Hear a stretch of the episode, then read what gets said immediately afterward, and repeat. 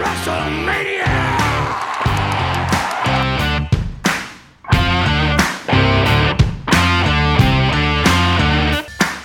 Sie hören Ten Count, der Pro Wrestling Podcast. So, einen wunderschönen guten Abend, guten Morgen, guten Tag, wann ihr das auch immer hört, hier beim Ten Count Wrestling Podcast. Wir haben uns an diesem Dienstag zusammengesetzt. Äh, der Dienstag ist das neue Wochenende bei uns. Aber diesmal nicht, wie es ja eigentlich vom Ablaufplan her so geplant war für den Community Podcast. Der kommt nächste Woche, sondern für eine WrestleMania Review, wie wir es ja schon in der letzten Folge angekündigt haben.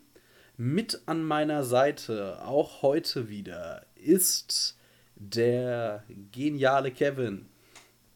Ja, soweit würde ich nicht gehen, aber Servus. Meine bessere Podcast-Hälfte hier auf jeden Fall. Ja, wir sprechen über WrestleMania. Wir haben uns beide Tage angeguckt. Auch seit, also für Kevin glaube ich, seit langem mal wieder eine Premiere. Das war dein erster WWE Pay-Per-View. Seit wann? Oh, erster WWE Pay-Per-View, wenn man NXT mit einbezieht, wahrscheinlich seit knapp zwei Jahren. Also man kann wirklich sagen, ich habe seit äh, dem Beginn von AEW, habe ich auch langsam mit NXT aufgehört und äh, WWE Main Roster wäre es wahrscheinlich der erste komplette Pay-Per-View seit drei bis vier Jahren, den ich geguckt habe. Wozu dich dieser Podcast hier noch bringt. ja, das stimmt wohl. Ja, das äh, WrestleMania fand an zwei Tagen im Raymond James Stadium in Tampa Bay, Florida statt. Vor, ja, es war wohl nicht ganz ausverkauft, aber jeweils vor so mindestens jeden Abend vor so 20.000 Fans. Da kommen wir, denke ich, gleich auch noch drauf. Aber ich fange jetzt einfach mal an. Kevin, hast du, du hast es nicht live gesehen, oder? Nee, live habe ich es tatsächlich nicht gesehen. Das wäre mir dann vielleicht ein bisschen zu viel Quälerei gewesen. Ja, okay. Ich habe nämlich am ersten Tag habe ich mal live angefangen. Ich wollte dich jetzt nämlich fragen, ob du dir die Pre-Show auch, auch schön fleißig angeschaut hast. Ähm, ich habe die Preview, äh, die Pre-Show mir tatsächlich so lange angeguckt, bis ich dann irgendwann beim Vorspulen gemerkt habe, dass äh, kein Match kommen wird. und dann habe ich, äh, hab ich das auch beim zweiten Tag auch schön genüsslich weggelassen. Hat mir Zeit gespart und das ganze Gelaber, die ganzen Videopakete gab es ja letztendlich vor den Matches auch nochmal. Ja, also tatsächlich, also die Videopakete, die sind ja bei der WWE eigentlich immer gut und ersparen einem auch die, äh, die Weeklies. Aber was da sonst so abgeht, ist diese Pre-Show eigentlich nicht unbedingt etwas, was dich heiß macht. Also wenn du eine Stunde lang diese Pre-Show guckst, hast du danach eher weniger Bock als den Pay-per-View als ohne Pre-Show. Das ist schon mal das erste Problem. Ja, gut, äh, wie gesagt, ich kann, ich kann mich da noch aus den Zeiten damals gut da hineinversetzen. Dieses Mal habe ich es gekonnt geskippt, weil äh, es war halt letztendlich auch nicht wirklich relevant. Wie gesagt, die meisten Sachen davon, ähm, die Videopakete, die muss ich wirklich sagen, sind bei der WWE immer sehr, sehr gut. Passen immer die Fäden sehr, sehr gut zusammen, da hast du schon wirklich recht. Und ähm, die, die kamen ja auch letztendlich vor fast, eigentlich vor jedem Match kam das Videopaket dazu nochmal, sodass man sich die Pre-Show halt wirklich nicht geben musste. Ja. Wir hatten am ersten Tag eine kleine Verzögerung, wetterbedingt. Ich denke, jeder, der regelmäßig in normalen Zeiten auf dem Festival ist, kennt es. So war es hier auch. Und in der Zeit haben wir dann einfach noch ein paar Promos von Wrestlern gesehen, die ja, schon mal Promos für ihre Matches eben gehalten haben. War jetzt nichts allzu hochtrabendes, aber war jetzt auch nicht sonderlich schlecht, aber ich würde sagen, das überspringen wir einfach. Das kommt man ja zu allem nochmal bei den jeweiligen Matches. Und unser erstes Match war dann auch direkt eigentlich ein Match, das ich nicht als Opener gedacht hätte. Ich hätte gedacht, das wird unser Main Event des ersten Abends. Ich hatte mich da vorher jetzt auch nicht genau mit reingelesen. Und das war Bobby Lashley gegen Drew McIntyre. Also ein. Äh, und es ging natürlich um den WWE-Titel, um den World-Title. Und wir hatten ein Match von zwei Big Men, zwei Powerhouses, die auch ordentlich zur Sache gingen. Es war ein, wie ich finde, sehr kurzweiliges Match. Es, für, es ging 18 Minuten. Es ging munter hin und her. Beide Wrestler hatten Heatphasen jeweils, haben den anderen dominiert. Am Ende will Drew McIntyre zu seinem Claymore-Kick ansetzen. MVP ruft irgendetwas, Drew McIntyre lässt sich davon ablenken und landet dann im Hurtlock von Bobby Lashley und äh, verliert schlussendlich das Bewusstsein und das Match ist vorbei. Ich war da sehr überrascht, weil ich hatte eigentlich zwei Sachen für WrestleMania äh, vorhergesagt. Und zwar bin ich fest davon ausgegangen, dass man Drew McIntyre den und den Fans den Feel Good Moment gibt, den sie letztes Jahr aufgrund der Pandemie nicht haben dürfen. Und ich bin eigentlich auch davon ausgegangen, dass jetzt nach fast einem Jahr äh, seitdem Bobby Lashley seinen Hurtlock zeigt, dass Drew McIntyre derjenige sein wird, der den Hurtlock bricht, wie damals Bobby Lashley der Erste war, der den Masterlock, also auch einen Full Nelson von Chris Masters, gebrochen hat. Kevin, wie hat dir das Match gefallen? Ja, also ich muss ehrlich mal sagen, wenn ich auf die Matchzeit gucke, 18 Minuten 20, ähm, so ist es mir nicht vorgekommen. Wie du schon gesagt hast, es war ein sehr kurzweiliges Match. Es hat echt Spaß gemacht. Und ich merke einfach immer wieder, dass genau dieser, dieser Wrestling-Stil gefällt mir einfach. Das ist genau wieder das, was ich äh, schon des Öfteren bei uns äh, in den AEW-Reviews ähm, gesagt habe. Dieser, dieser etwas langsamere Stil, der bei vielen WWE-Matches vorherrscht. Den konnte man in diesem Match sehr, sehr gut sehen. Drew McIntyre einfach, ähm, also alles, was ich von dem Mann bis, bislang gesehen habe, fand ich einfach großartig seit äh, in, bei seinem, die, bei seinem äh, aktuellen WWE-Run. Und ich hatte auch wieder ein super Match mit Bobby Lashley auf die Beine gestellt. Ähm, das Finish hat mir ehrlich gesagt nicht gefallen, weil es wieder, es war halt wieder so 0815 Wrestling Finish. Äh, der Face, in dem Fall Drew McIntyre, sah wirklich aus wie ein absoluter Vollidiot wieder bei dem Finish. Es gab keinen guten Grund, warum er auf diesen Zwischenruf von MVP so hätte reagieren sollen. Dann äh, der Claymore Kick, Lashley äh, duckt sich weg quasi, McIntyre landet auf dem Rücken. Alles ein ganz, ganz komischer, ein ganz komisches Ende. Und am Ende gibt ja McIntyre auch nicht wirklich auf, sondern äh, verliert einfach das Bewusstsein. So schützt man ihn in Anführungszeichen noch, aber trotzdem, wenn, man den Contender da aussehen lässt wie einen absoluten Idioten beim Finish, das sowas stört mich halt einfach immer. Und das wirft so einen kleinen Schatten auf ein Match, das eigentlich rundum gelungen war, wo ich mir wirklich dachte, das ist ein genialer Start in den Pay-Per-View. Auch wenn man natürlich hier noch sagen muss, äh, ob ein World Title Match als Opener in eine Show gehört, sei mal dahingestellt. Weil ähm, alleine durch die Position auf der Card habe ich schon damit gerechnet, dass Lashley verteidigen wird. Ja, also ich muss auch sagen, den Stil, den die beiden gefahren haben, der war gut, weil auch es war natürlich langsamer als jetzt so das übliche, ähm, ich sag mal, AEW-Match, aber für, ich sag mal, ich sag jetzt gerade sehr oft, ich sag mal, also für das, was da an einfacher Masse an menschlichen Kilos im Ring stand und an Größe, war das Ganze ja trotzdem ein sehr schnelles Match oder hatte durchaus seine schnellen Momente. Das war jetzt nicht nur Headlock after Head, äh, nach Headlock nach Headlock. Also ich bin, muss sagen, von dem Match her super zufrieden.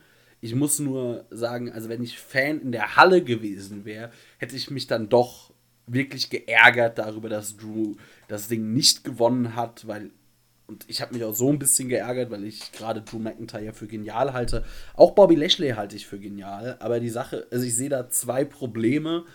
Äh, einfach, wer soll ihn denn, also wer soll Bobby Lashley denn besiegen? Weil außer Drew McIntyre hat man bei Raw in den letzten Monaten ja niemanden gut aussehen lassen.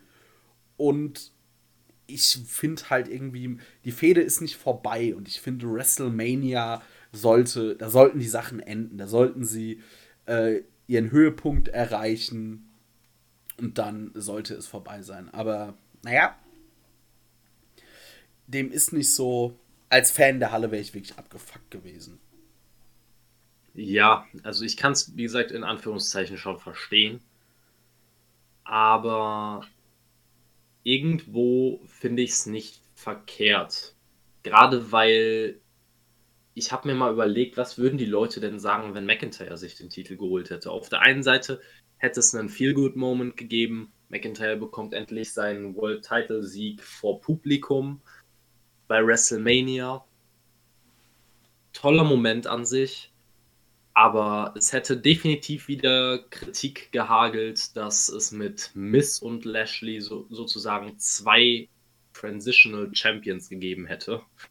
Ähm, was dann nicht zwingend ein gutes Licht auf das Ganze wieder ge geworfen hätte. Von daher, ich bin nicht ganz so genervt von dem Ausgang wie du, aber ich, ähm, wie gesagt, das Finish hat mich gestört und ich hätte natürlich grundsätzlich auch lieber McIntyre als Sieger gehabt. Ja.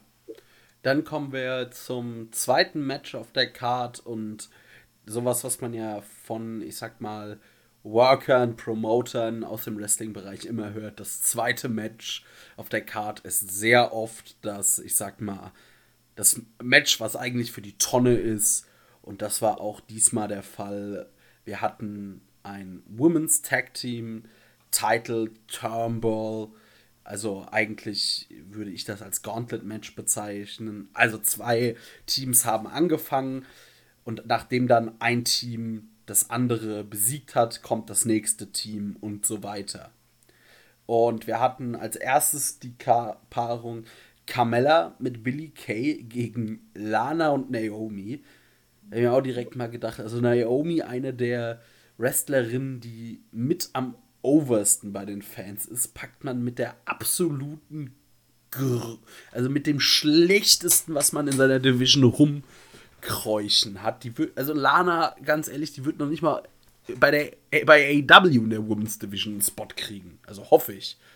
Gegen Carmella und Billy Kay halt so eins der vielen einfach zusammengewürfelten Tag-Teams und die gewinnen das dann auch nach 2 Minuten 20. Aber nicht Lana wird gepinnt, sondern Naomi, was schon mal auch wieder super ist, wenn du eine deiner also wenn du schon jemanden mit einem Abs, also ich weiß nicht, gibt es noch was unter Jobber zusammenstellst und dann nicht mal den Jobber pinst, ist irgendwie blöd. Danach hatten wir, kam äh, Liv Morgan und Ruby Riot, den Riot, der Riot Squad kam rein, die eliminierten Billy Kay und Carmella. Danach eliminierten sie auch noch Dana Brooke und Mandy Rose. Und ich dachte eigentlich, okay, dann, okay, Riot Squad wird das Ding ja jetzt wohl auch nach Hause fahren, weil eigentlich das einzige wirkliche Tech-Team in diesem Sinne, das eine Vergangenheit hat, die man die halt nicht einfach nur zusammengewürfelt sind, wohl auch wrestlerisch das beste Tag-Team in dieser, in diesem ganzen, äh, dieser ganzen Geschichte. Aber dann kamen Tamina und Natalia raus und eliminierten die beiden. Und das Ganze, das also ging dann auch wirklich lange. Das, der ganze Turnbull ging ohne die Entrance, also reine Matchzeit waren 30 Minuten. Und wenn man ganz ehrlich ist, hätte man keine einzige davon gebraucht. Man hätte diese halbe Stunde wunderbar auf andere Matches legen können und es hätte der Show eher gut getan, weil diese Women's Tag Team Division ist eine Katastrophe. Da sind einzelne Worker drin, die durchaus gut sind. Ein gutes Tag Team meiner Meinung nach. Aber das ist viel zu dünn für eine Tag Team Division. Ähm, Hast du zufällig andere Matchzeiten als ich? Weil bei mir wird hier angezeigt, es wären 14 Minuten gewesen und eine halbe Stunde kommt mir auch verhältnismäßig lang vor. Also so lang kam mir das Match tatsächlich nicht vor. Dann habe ich das falsch, weil ich sehe hier, ich dachte, das sind äh, bei den Ergebnissen, die ich hier offen habe, immer die einzelnen Minuten, die jedes Match gedauert hätte. Aber das kann natürlich auch sein, dass es aufaddiert ist, weil ich habe hier 2 Minuten 2, 5 Minuten 11, 39 ja, ja. und 14.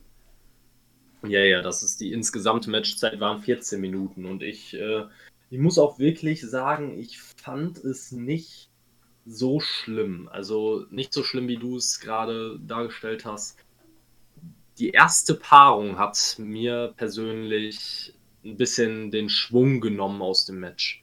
Also gerade Lana und Naomi haben dem Match absolut nicht gut getan. Und ab dem Punkt, als sie eliminiert wurden, hat mir das Match eigentlich wirklich relativ gut gefallen, muss ich sagen.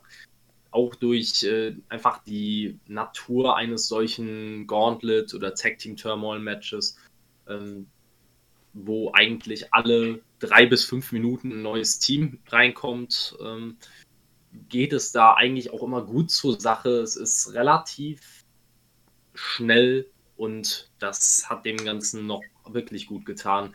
Die Sieger am Ende, Tamina und Natalia, fand ich auch etwas fragwürdig. Ich hätte da lieber auch Liv Morgan und Ruby Riot gesehen, ähm, gerade nachdem man die so stark aufgebaut hat. Ähm, am Ende kriegt sogar Tamina den Pinfall die, äh, nach, äh, nach einem Superfly Splash. Und äh, da habe ich mir wirklich gedacht, wo will man damit jetzt hin? Also, aber naja. Ja.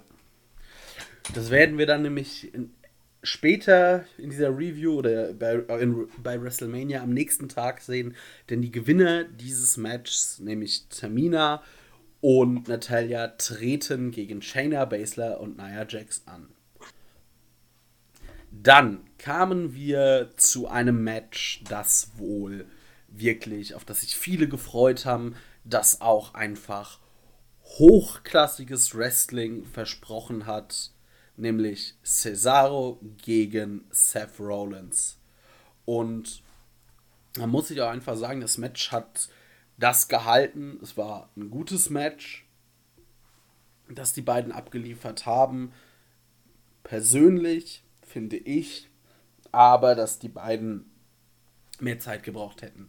Dieses Match war gut, aber ich finde, das Ende kam aus dem Nichts. Ich hätte mir da eine längere Nearfall-Phase gewünscht und so weiter. Also diese 14 Minuten des Women's Turnbull Matches hätte man wunderbar einfach noch auf die 11 Minuten, die Cesaro und Seth Rollins hatten, packen können. Und dann wäre, glaube ich, dieses Match wirklich im äh, wäre es möglich gewesen, dass dieses Match in den 5-Sterne-Bereich kommt. Aber so war es gut meiner Meinung nach aber zu, leider zu kurz.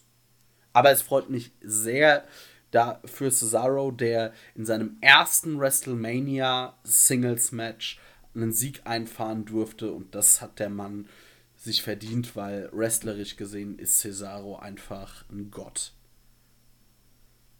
Ja, ich habe mich auch auf jeden Fall sehr für Cesaro gefreut und äh, manche Leute werden da jetzt wieder, vor allem die Seth Rollins-Fans, werden sagen, wie kann Seth Rollins denn beim dritten Match einer WrestleMania-Card clean gegen Cesaro verlieren?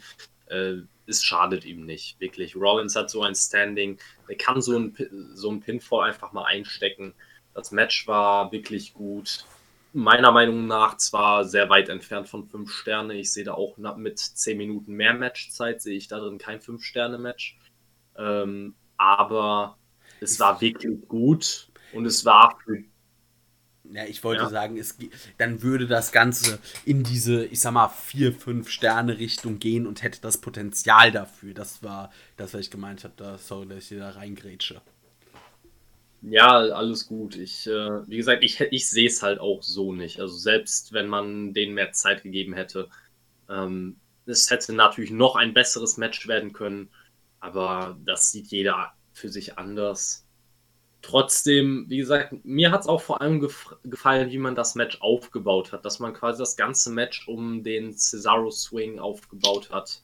Ähm, und ja, im Prinzip hat Rollins äh, etliche Auswege aus dem Swing gefunden über das Match. Und mitten im Match gab es dann trotzdem den Cesaro Swing und ich glaube sogar über 20 Mal oder sowas.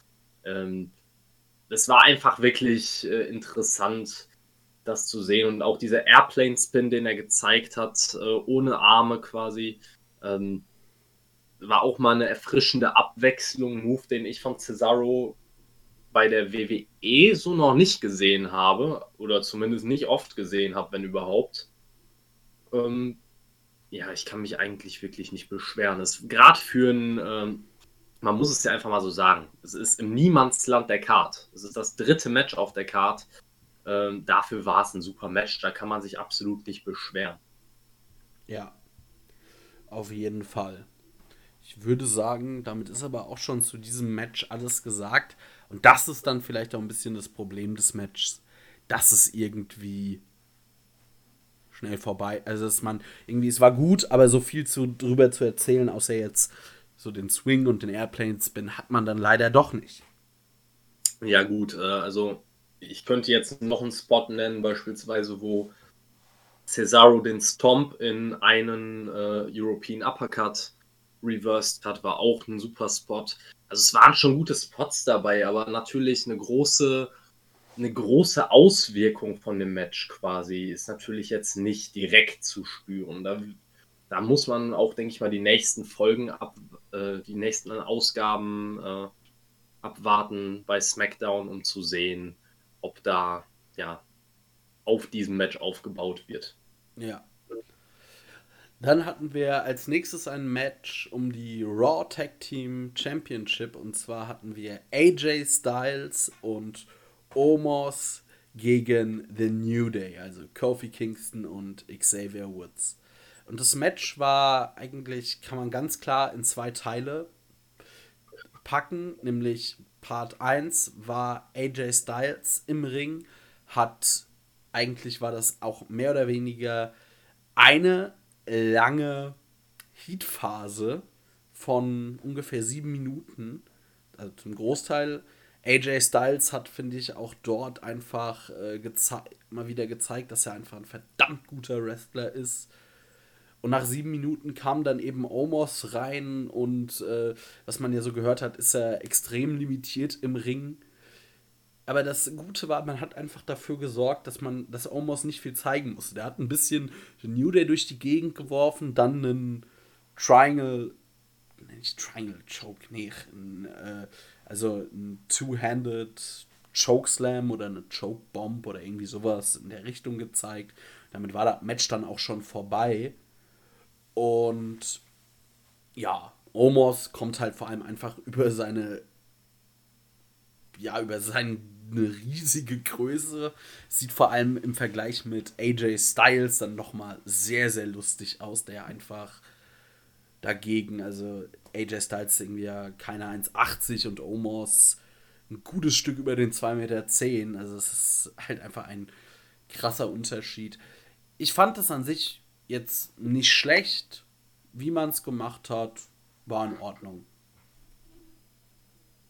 Ähm, ja, ich würde da eigentlich grundsätzlich zustimmen. Erstmal bei Omos, ich habe gerade mal gegoogelt, laut Google 2,21 Meter. Also der Mann ähm, hat schon seine Ausmaße. ja. Ähm, grundsätzlich, ich muss ehrlich sagen, ich fand das Match nicht so richtig geil irgendwie äh, natürlich die Phasen mit AJ im Ring gegen, gegen Kofi und Xavier waren absolut in Ordnung bis gut. Aber ich fand Omos war ein Störfaktor in dem Match. Weil man gemerkt hat, dass dieses ganze Match auf ja, kann man es Hot Tag nennen. Letztendlich ist er ja mehr da rein, ja, geschlichen, spaziert als gelaufen.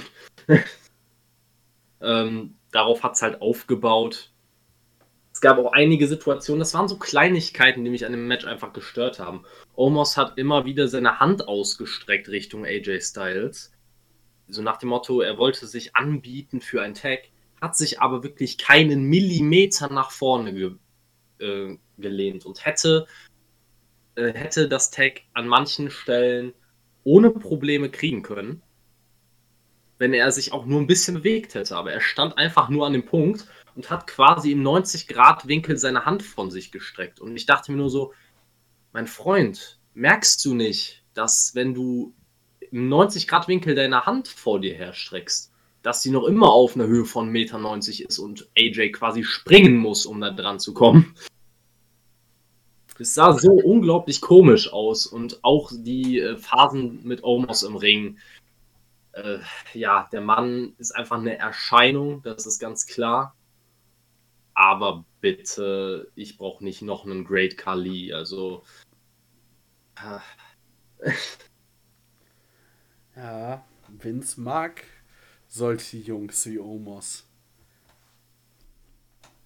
Ja, ich, ich habe ja auch grundsätzlich kein Problem damit. Ich meine, es ist ja auch klar, Leute, die gerade optisch so auffallen, dass sie sich gut vermarkten lassen, dass die Leute alleine für solche Leute, wenn man in, wenn man in der Arena sitzt und du siehst jemanden, der mit 2,21 Meter an dir vorbeigeht, ein absoluter Schrank, wie er im Buch besteht, das vergisst du halt nie wieder.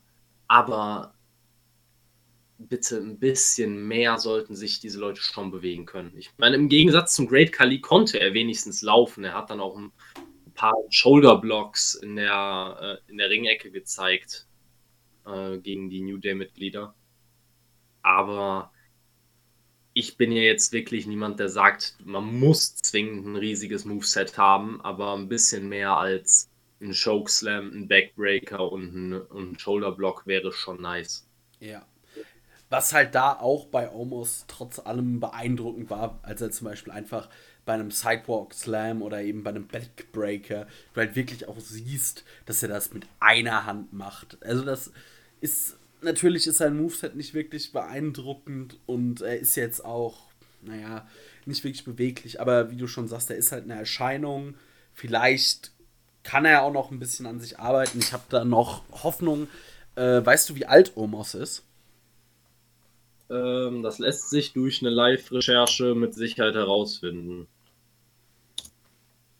27 soll er wohl sein. Ja, der ist noch, also da kann er auch noch sich ein bisschen entwickeln.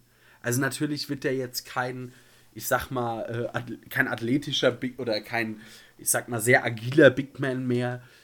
Das muss er für die WWE nicht sein, aber da ist, denke ich, schon noch ein gewisses Entwicklungspotenzial vorhanden und Mal schauen, was daraus wird. Das war jetzt bei Gott keine Wrestling-Offenbarung. War aber auch nicht das Schlechteste und Schlimmste, was wir die, an diesem Abend gesehen haben. Oder bei dieser WrestleMania gesehen haben. Ja, das, da würde ich auf jeden Fall mitgehen. Ich finde auch grundsätzlich, wenn man mal ehrlich ist, die Tag Team Division in der WWE, äh, sowohl bei Raw als auch bei SmackDown, die sind jetzt nicht zwingend überragend gut. Von daher, von daher kann man äh, ohne Probleme auch mal einem Omos und einem AJ Styles dann die Tag-Team-Titel geben. Ähm, es wird Omos vor allem nur helfen und ihn mit AJ zu, ähm, ja, mit AJ immer vor die Kamera zu schicken und in den Ring zu schicken. Also, wen will man denn bitte Besseres haben, um so jemanden quasi ins Wrestling-Business einzuführen? Ich wollte gerade sagen, mit AJ Styles. Also, wenn Omos von dem nichts lernen kann, dann, dann würde ich sagen, dann kannst du es auch über, komplett lassen, weil ich sehe nicht viele bessere oder nicht viele bessere Wrestler als AJ Styles aktuell bei der WWE. Vor allem AJ Styles auch mit einem Erfahrungsschatz, der nicht zu vernachlässigen ist.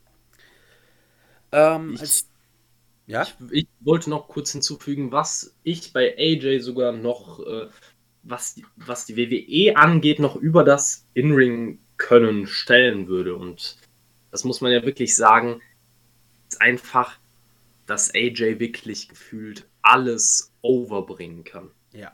Also AJ hat in seiner WWE-Zeit so viel Grütze bekommen an Storylines, so viel Schwachsinn und Scheiße. Aber AJ hat jede Sache davon gefühlt overbringen können. Und er wird auch einen Omos overbringen, wenn er es nicht selber schafft. Von daher, ja.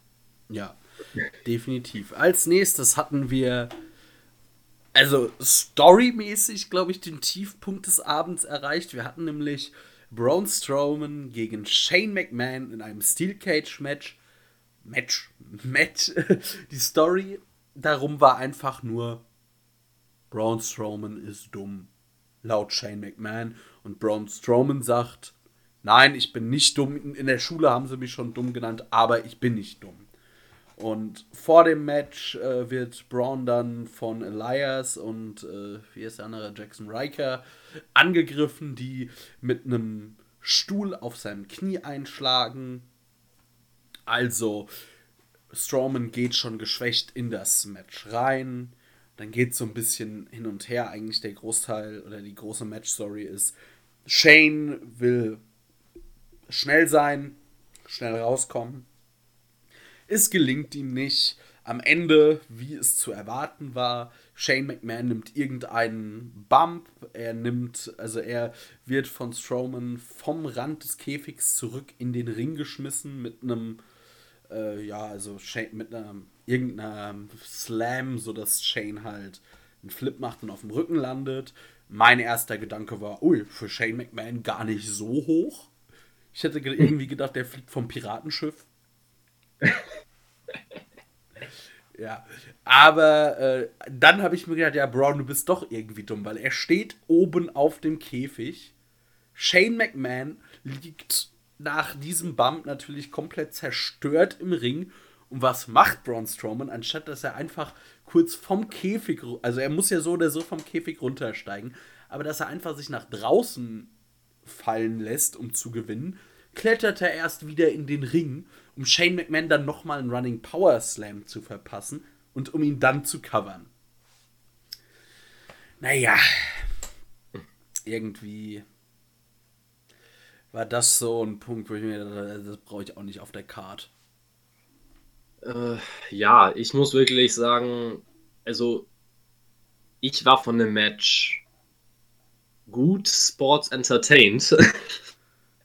Also von der Storyline eher weniger. Das, da gebe ich dir recht, die Storyline ist mal wieder absoluter Schwachsinn gewesen. Aber das Match an sich fand ich absolut in Ordnung. Auch wie man es aufgebaut hat, dass Shane quasi von Anfang an mit äh, dreckigen Mitteln versucht hat, sich einen Vorteil zu verschaffen, weil er ja auch nicht blöd ist und weiß, dass er gegen Strowman ansonsten absolute Nachteile hätte.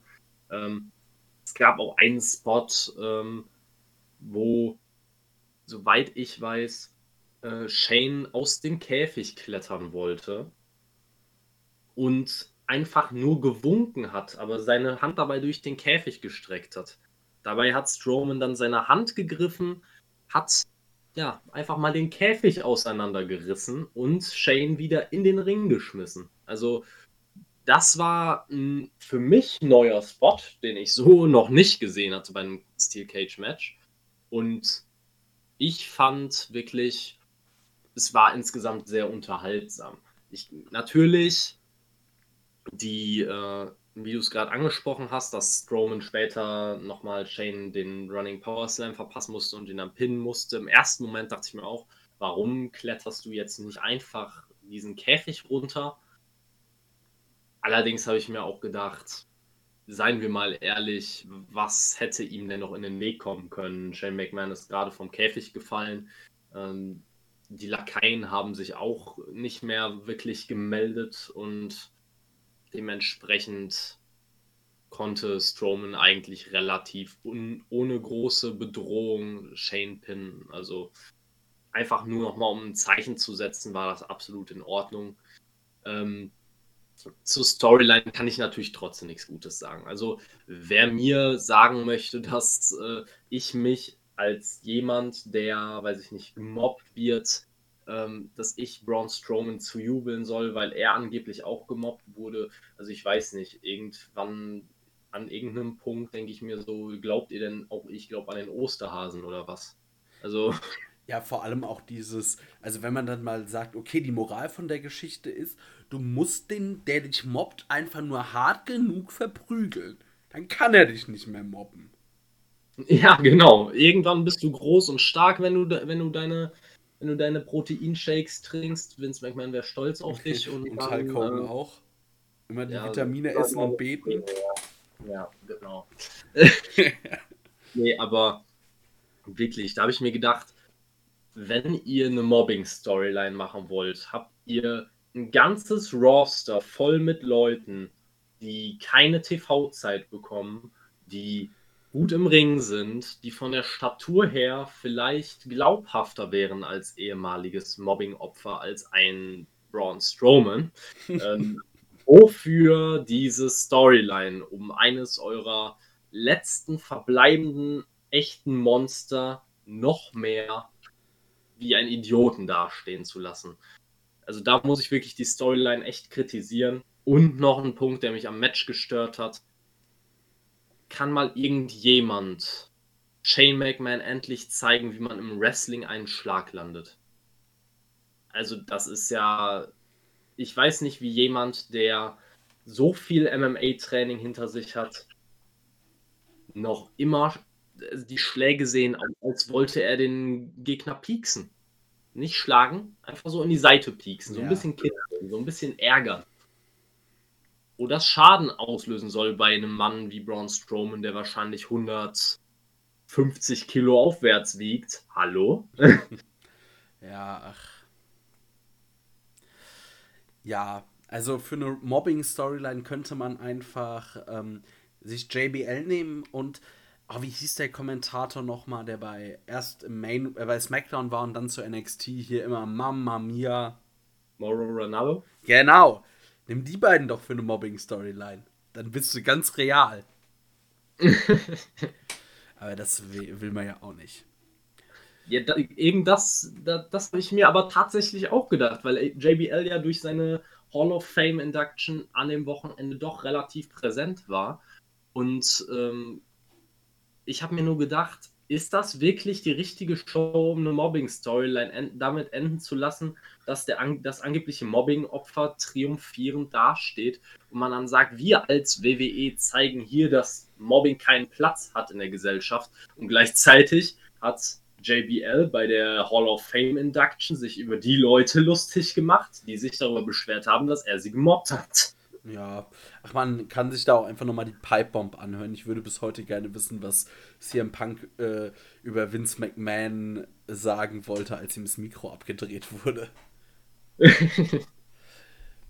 ja, dann kamen wir jetzt schon auch zum Co-Main Event. Also wir hatten noch die Hall of Fame.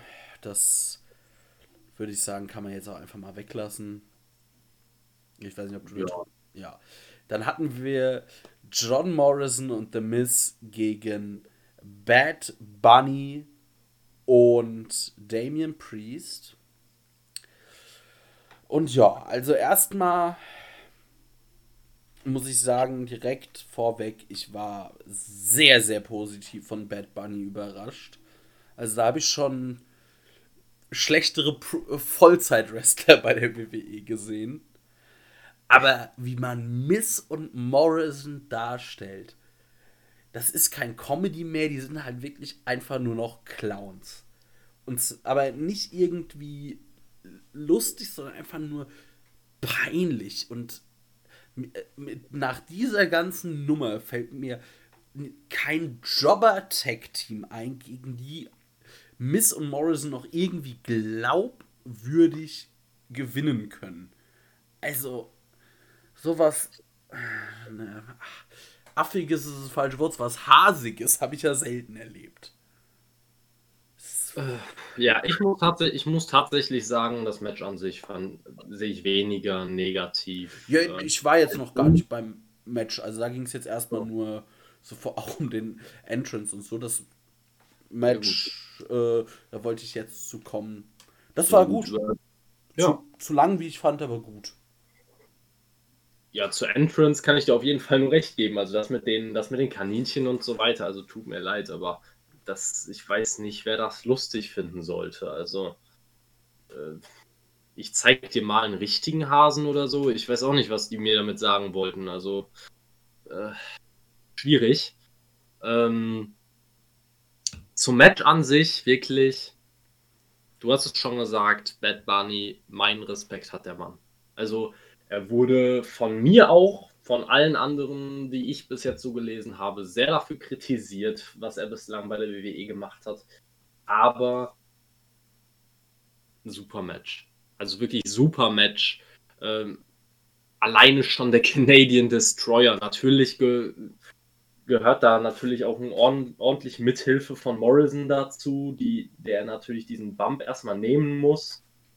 Aber ähm, das war schon wirklich stark, was er da alles gezeigt hat. Eine Head Scissor, ähm, diverse Armdrags, ähm, ich glaube auch ein El Magistral und alles Mögliche. Also da so viele wirklich, also es sind Basics eigentlich, bis auf den Canadian Destroyer vielleicht, aber äh, diese Basics überhaupt erst zu erlernen, sich so viel Mühe zu geben, um ein gutes Match auf die Beine zu stellen, das rechne ich ihm halt wirklich hoch an, weil die meisten Promis, die in Wrestlingring steigen, die wollen einfach nur, ja, weiß ich nicht, vielleicht einen Move zeigen und ansonsten möglichst wenig einstecken. Bad Bunny hat da wirklich auch äh, einige Aktionen einstecken müssen, wo ich mir gedacht habe, okay, das ist schon ordentlich für einen Promi.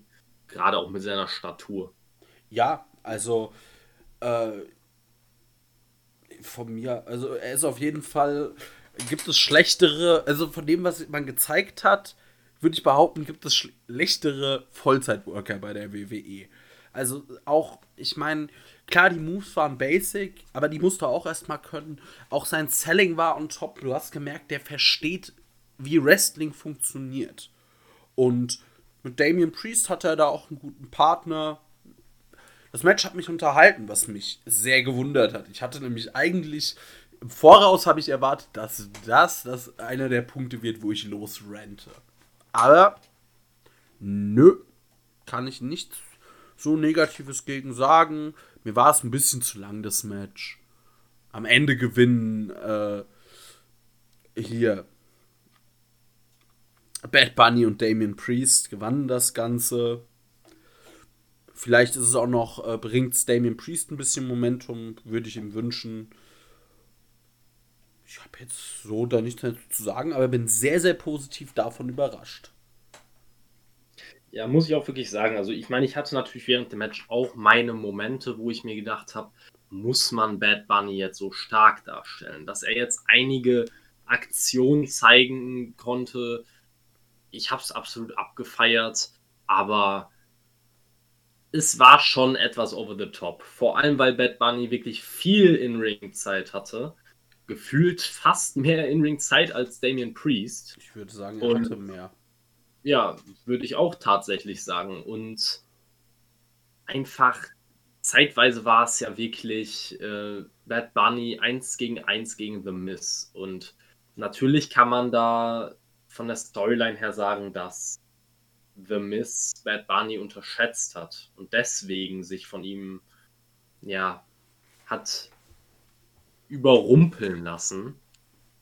Aber einen ehemaligen WWE-Champion und es ist ja wirklich noch nicht lange her, dass er den Titel hatte so darzustellen, ist schon fragwürdig. Ich würde nicht so weit gehen wie du, zu sagen, dass sie jetzt gegen irgendwelche Jobber-Tag-Teams keine Chance mehr hätten, gefühlt glaubwürdig äh, zu gewinnen.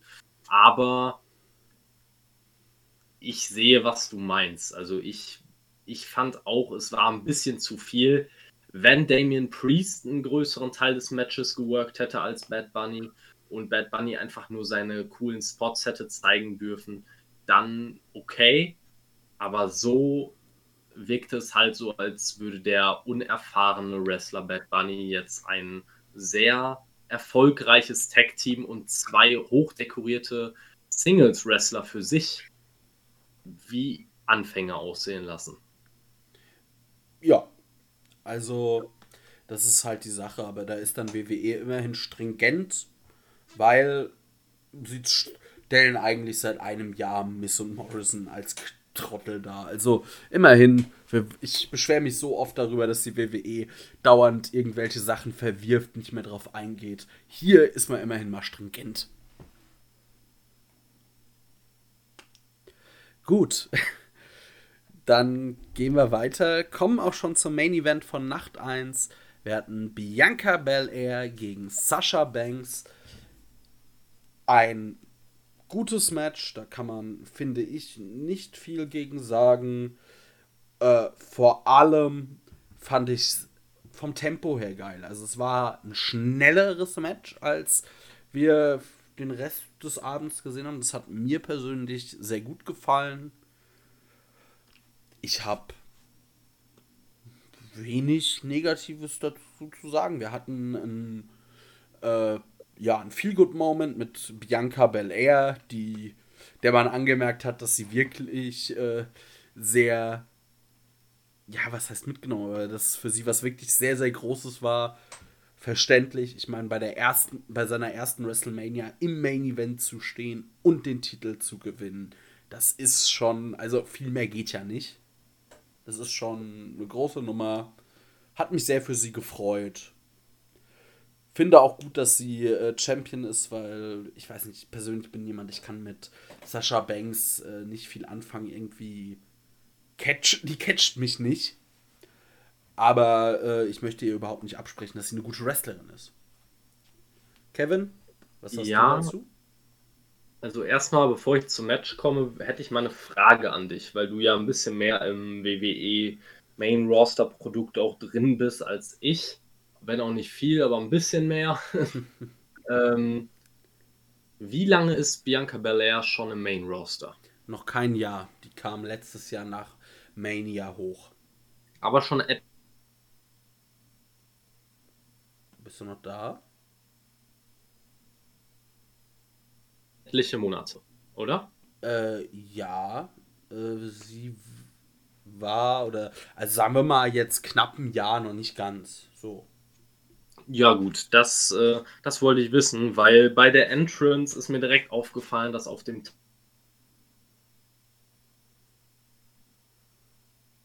stand EST of NXT.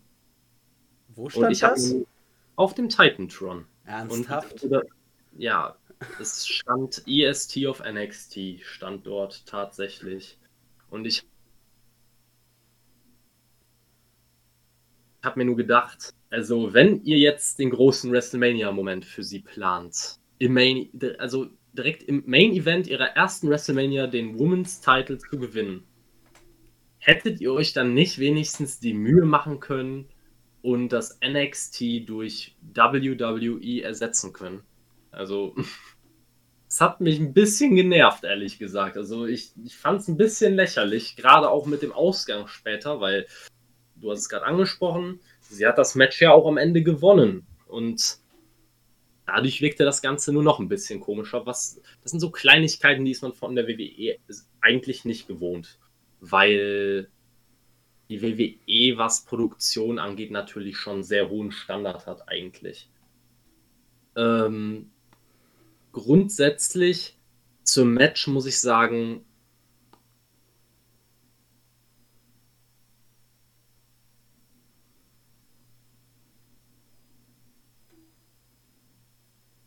Und ähm, du warst gerade mal kurz weg, also sag vielleicht deine letzten Sätze noch einmal. Ja, also ich muss tatsächlich sagen, für mich persönlich das beste Match bei WrestleMania dieses Jahr. Hat mir wirklich am besten gefallen. Ich hätte es tatsächlich auch nicht gedacht.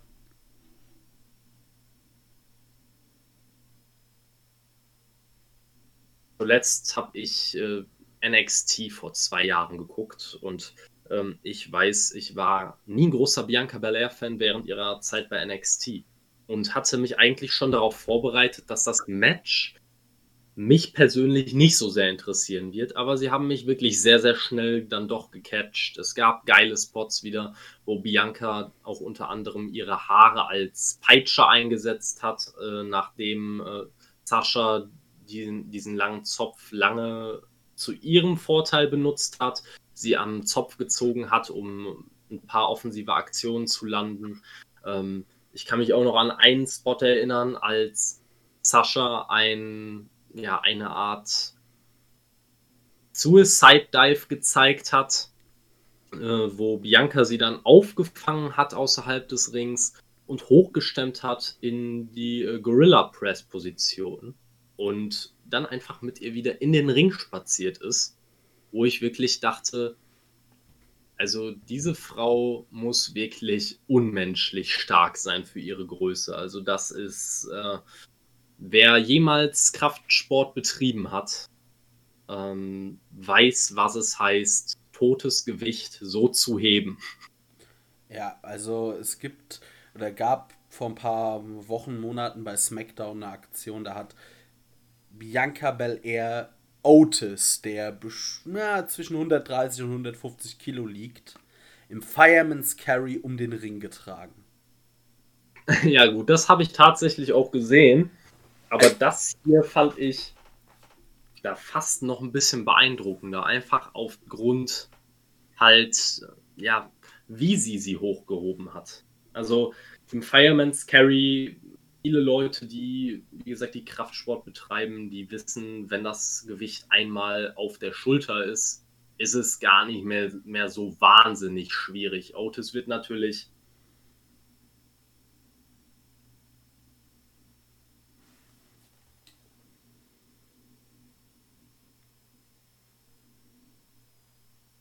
unter seinem Gewicht wahrscheinlich. Also das ist schon Leistung, aber totes Gewicht so hoch zu heben, Deadlift quasi und dann in die Gorilla Press Position, das war richtig stark. Auch das Match generell der beiden, ähm, einfach eine super Storyline, dass quasi einfach nur dieser sportliche Wettbewerb im Vordergrund stand. Dass Bianca zeigen wollte, sie ist die Beste, Sascha quasi, die schon seit Jahren eines der Aushängeschilder der WWE Women's Division ist, möchte ihr das Gegenteil beweisen. Das reicht manchmal als Storyline. Und es hat super funktioniert. Ich war absolut zufrieden mit dem Match und es war ein toller Abschluss für WrestleMania. War auch die richtige Entscheidung, es als Main Event zu setzen. Hätte man hier das WWE Title Match ins Main Event gesetzt, dann wären die Leute nur enttäuscht gewesen. So hatte man super viel Good Moment. Ja. Genau das. Und damit sind wir mit Nacht 1 durch und ich würde mal sagen, das war der stärkere Teil dieser Mania. Ich war sehr positiv davon überrascht, weil es wenig wirkliche Fuck-up-Momente gab, wenig wirkliche Fuck-Finishes. Es war alles vernünftig gemacht. Aber wir haben ja noch nach zwei.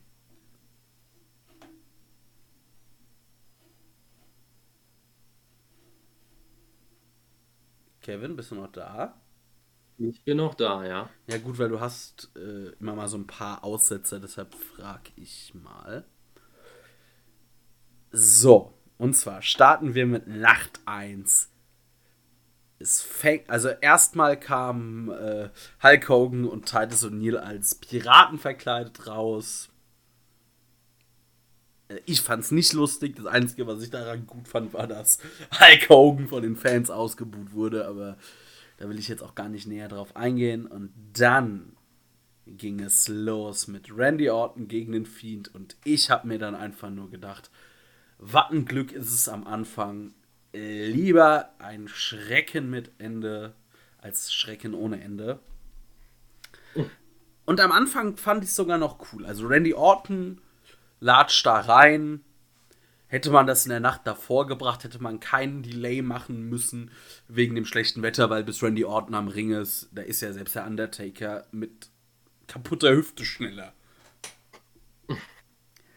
Dann kommt der Fiend und ich sag mal, irgendwie hat der Fiend dann den Respawn-Knopf gefunden.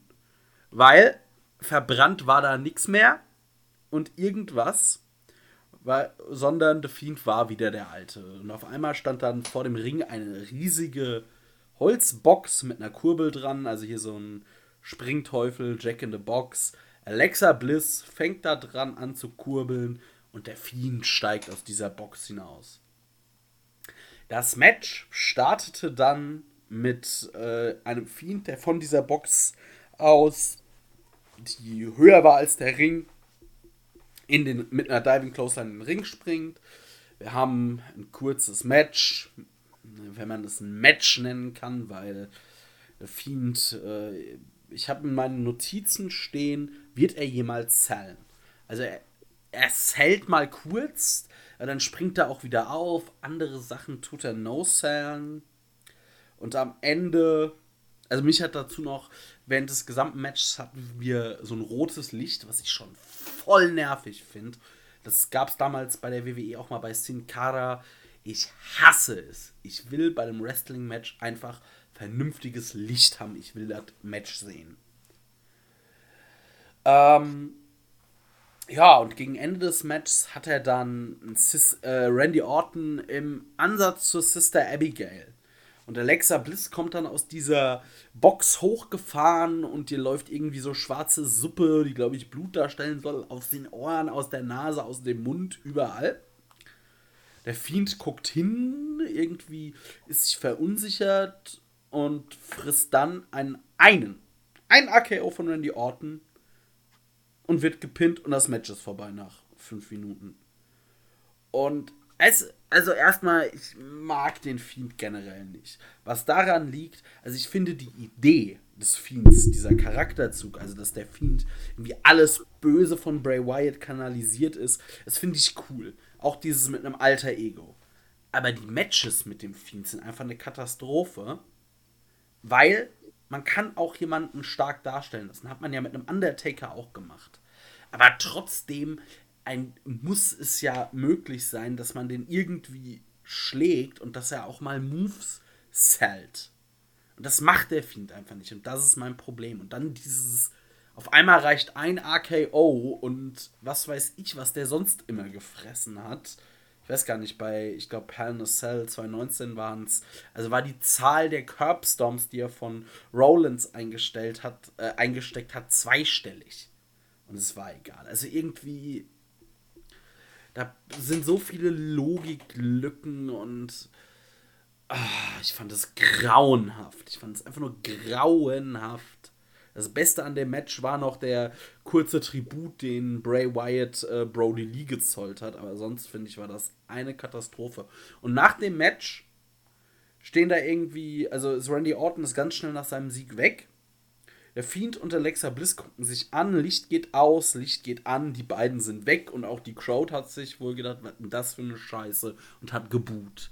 Weil einem wurde nicht erklärt, was da passiert ist. Es. Ich fand das einfach nur zum Kotzen. Und einfach eine sehr große Zeitverschwendung. Und wir werden mal wieder dazu kommen, dass einige Matches durchaus Zeit gebraucht hätten noch. Ähm, bevor ich jetzt auf das Match eingehe, wollte ich dich mal fragen, wo genau der Fiend äh, Tribut gezollt hat zu Brody Lee, weil das ist mir tatsächlich nicht aufgefallen. Er hat einmal ähm, hier diese Brody Lee-Geste gemacht. Ich kann jetzt aber auch nicht mehr ganz genau sagen, wo. Und dieses Yeah, yeah, yeah hat er gebrüllt. Das ist mir aber auch erst aufgefallen, als ich es gelesen habe. Nochmal. Okay. Okay, ja. Mir ist es tatsächlich beim, beim Sehen oder beim Gucken auch nicht aufgefallen. Ähm, was mir aufgefallen ist, ist einfach, dass ein Live-Action-Horrorfilm nicht funktioniert. Ja. Es funktioniert einfach nicht. Es ist nichts gruselig da dran. Es ist einfach weird. Gerade auch äh, dieser da hat mich wirklich gestört, wie man Alexa Bliss genutzt hat. Weil hätte man Alexa Bliss einfach nur in dieser Box versteckt und sie wäre dann später halt hochgefahren worden und dieses, diese schwarze Flüssigkeit wäre aus ihrem Augen gekommen oder was auch immer. Ähm, ja, geschenkt. Kann man so machen. aber sie halt vorher in ihrem Kleidchen da zum Ring hüpfen zu lassen und sie dann später quasi nochmal mit diesem Setup auf dieser Box zu bringen, war für mich einfach ganz weird. Man hätte eine von den beiden Sachen halt weglassen müssen, weil das hätte für mich nochmal einen viel größeren What the fuck-Moment gegeben. So, ich fand es irgendwie eigenartig, dass es nur ein RKO gebraucht hat. Und viele Leute haben natürlich jetzt gesagt, ja, das wird, äh, das wird an der Storyline liegen mit Alexa Bliss und sie hat jetzt neue Kräfte und was weiß ich. Und dadurch braucht sie den Fiend nicht mehr so sehr oder ich kann es nicht genau sagen. Ähm, aber du hast es gerade eben schon bei Nacht 1 angesprochen. Ich finde, bei WrestleMania sollte man nicht so viele Sachen neu anfangen, sondern lieber zu Ende bringen. Und es hat mich mit mehr Fragen zurückgelassen als mit Antworten und nicht Fragen im positiven Sinne. Also ich hatte wirklich einfach Fragezeichen vor den Augen und wollte und nicht so, dass ich mir gesagt habe, ich werde sofort Raw einschalten, damit ich einfach sehe, was mit dem Fiend ist, sondern eher nach dem Motto, ja, habe ich jetzt auch wirklich genug von gesehen. Für die nächsten paar Jahre reicht das dann auch wieder. Ja, das ist nämlich der Punkt. Also erstmal, WrestleMania ist das Event. Es geht im Wrestling nicht größer. Dem ist nun mal so. Es gibt einfach, und bei halt bei New Japan ist es dann, ähm, das größte Event ist Wrestle Kingdom und bei Impact ist es Bound for Glory. Das sind die Events, da kulminieren die Storylines oder da sollten sie kulminieren. Dass dort der, für ein Programm, das gut ist im Idealfall, vielleicht auch lange aufgebaut ist, dass sie dort gipfeln. Das ist doch eigentlich.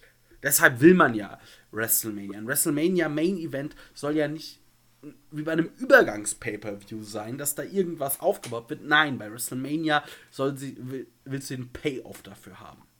Hast du hier nicht.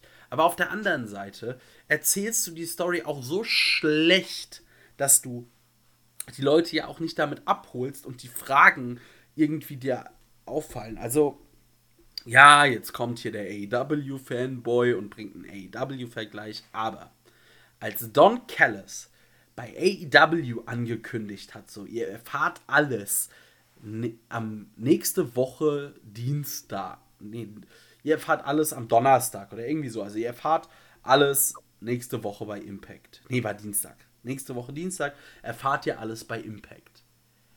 Da habe ich aber natürlich gesagt, oh, da muss ich die nächste Impact-Folge gucken, weil ich da investiert war, weil es spannend war und weil man antworten wollte.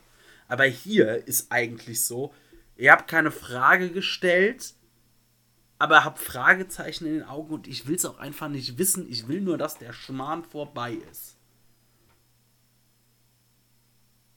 Ja, wie gesagt, ich, ich finde halt auch die Idee des Fiend-Charakters an sich ist sehr gut. Das Problem ist halt wirklich die Umsetzung. Und viele Leute haben sich auch darüber beschwert, dass der Fiend jetzt wieder dieses Match verloren hat. Und ich kann die Leute verstehen. Also ich würde nicht so weit gehen, dass der Fiend begraben ist. Das wurde er schon Aber, von Goldberg.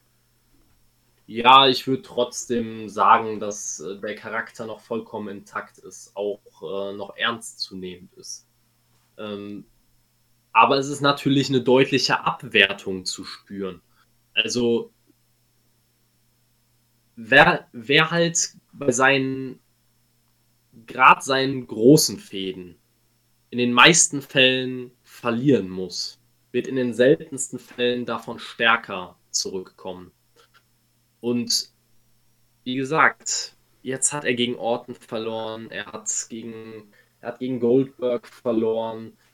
Und das waren jetzt auch wirklich, also gegen Goldberg habe ich es auch mitbekommen, wie er verloren hat. Gegen Orton genau das gleiche. Das Match hat fünf Minuten gedauert. Also, wenn man den Fiend verlieren lässt, dann muss es doch wenigstens ein Match sein, bei dem man sich denkt, er hat eine Wahnsinnsschlacht geliefert und es war sehr, sehr schwierig, den Fiend zu besiegen und nicht, ach ja, der alte Mann hat halt da mal ein paar Minuten gebraucht und ähm, Randy Orton fünf Minuten. Scheint ja wohl gar nicht so knifflig zu sein, den Fiend zu besiegen. Das ist nicht das Zeichen, das man senden möchte, wenn man jemanden als Star aufbauen möchte. Ja, also ich finde, man kann viele Vergleiche ziehen, auch wenn natürlich die Charaktere unterschiedlich sind. Aber eine gewisse Parallelen zwischen dem Fiend-Charakter und dem Undertaker gibt es. Übernatürlich, teilweise auch nach, aus heutiger Sicht drüber und so weiter. Aber zwei Sachen, die einfach beim, den, beim Undertaker, zumindest, naja, wenn man jetzt mal Anfang der 90er rauslässt, aber später, der Undertaker hat in einem Match gesellt, also ein wirkliches Wrestling-Match geliefert. Und zum anderen, natürlich da hat der Undertaker, und der Undertaker hat selten verloren, das ist auch wichtig. Und wenn er verloren hat, dann nicht nach fünf Minuten. Das waren Massaker, das waren Schlachten, das war äh, so das Härteste, was ging, gefühlt. Und das hat es dann auch jedes Mal groß gemacht, wenn irgendjemand den Undertaker besiegt hat. Und das ist genau das, was man beim Fiend halt nicht macht. Und da sehe ich auch halt ein Riesenproblem, dass man beim man lässt den Fiend dauernd verlieren und erzählt wirre Stories. So, ich habe das Gefühl, äh, Bray Wyatt steckt da sehr, sehr viel Kreativität rein und äh, kriegt dann aber halt vom Booking einen Stock nach dem anderen zwischen die Beine geworfen. Ja, eben. Das ist, das ist halt eine Sache, die mich auch einfach stört. Also man hätte das Ganze doch genau so von mir aus bringen können.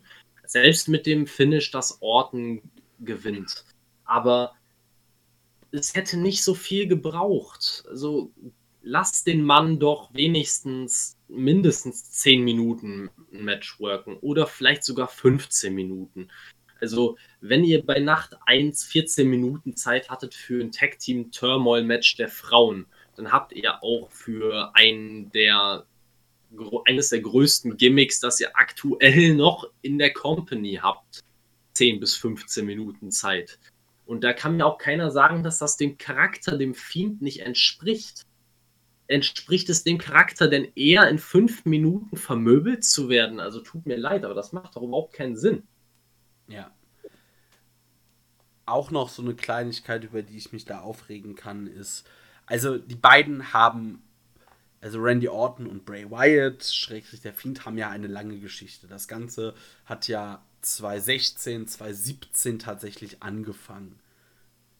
Und es ging jetzt dann so weit, dass bei TLC Randy Orton den Fiend lebendig begraben hat in, Story, in der Storyline und Alexa Bliss auch Randy Orton bei ihrem Match bei Fastlane ein paar Mal versucht hat umzubringen mit äh, einem Scheinwerfer, der von der Decke fällt und so weiter, den sie von der Decke hat fallen lassen.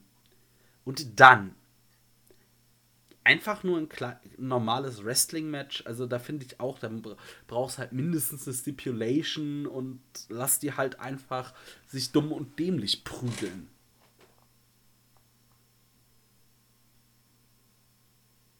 Ja, ich kann da nur zustimmen. Wie gesagt, als Abschluss, und das habe ich ja sowieso kritisiert, als Abschluss war es halt einfach nicht zu gebrauchen. Also es hat mehr, es hat mich mit mehr Fragen zurückgelassen als vorher schon.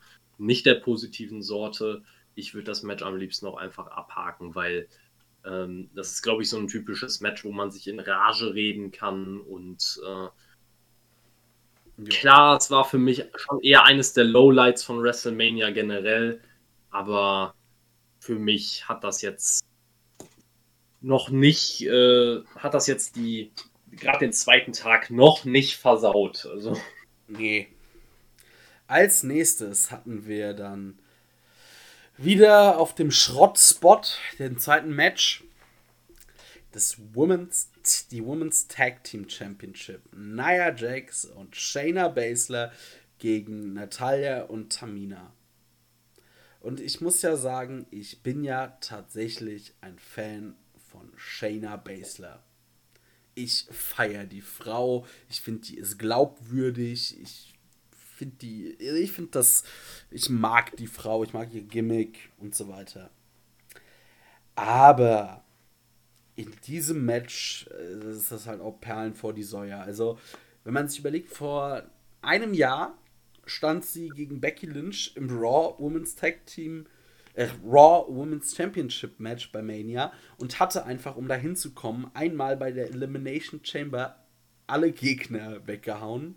Und äh, ja, jetzt ist sie da irgendwie in sowas drin. Das ist jetzt einfach nur so ein bisschen Fanseele, die ein bisschen blutet. Das hat damit nichts zu tun.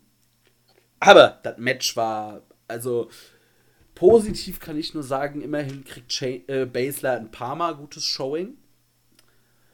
Naja, Jax ist halt einfach immer nur ein Ärgernis. Am besten, da, es gibt einen Spot, da zeigt sie einen Crossbody gegen äh, Natalia und Tamina und steht halt ungefähr acht Jahre erstmal auf den Seilen, bis sie springt. Wo ich mir auch gedacht habe, stellt eure Worker doch mal dumm da. Ist ja super.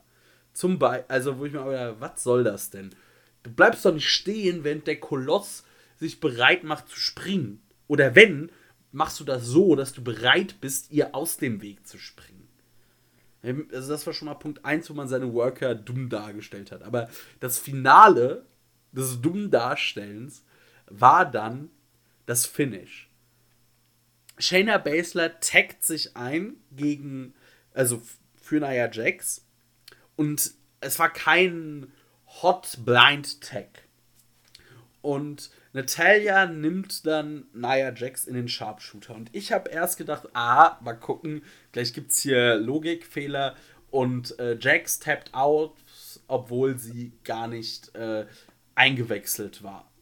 Das ist aber nicht passiert. Der Ringrichter hat sogar Natalia quasi mehrmals mit Gesten deutlich gemacht, die ist nicht im Match. Du kannst hier nicht gewinnen. Das interessiert Natalia aber nicht. Die zieht weiter ihren Sharpshooter durch und von hinten kommt Shayna Baszler, packt sie in den Carafuda, klatsch und das Match ist vorbei. Also, du stellst deine Worker maximal dumm dar und brauchst dann noch ex also für diesen Abend exorbitant viel Zeit dafür. Hey, hey, hey, hey, hey. Katastrophe. Kevin, du noch was dazu zu sagen? Äh, ähm, schwierig.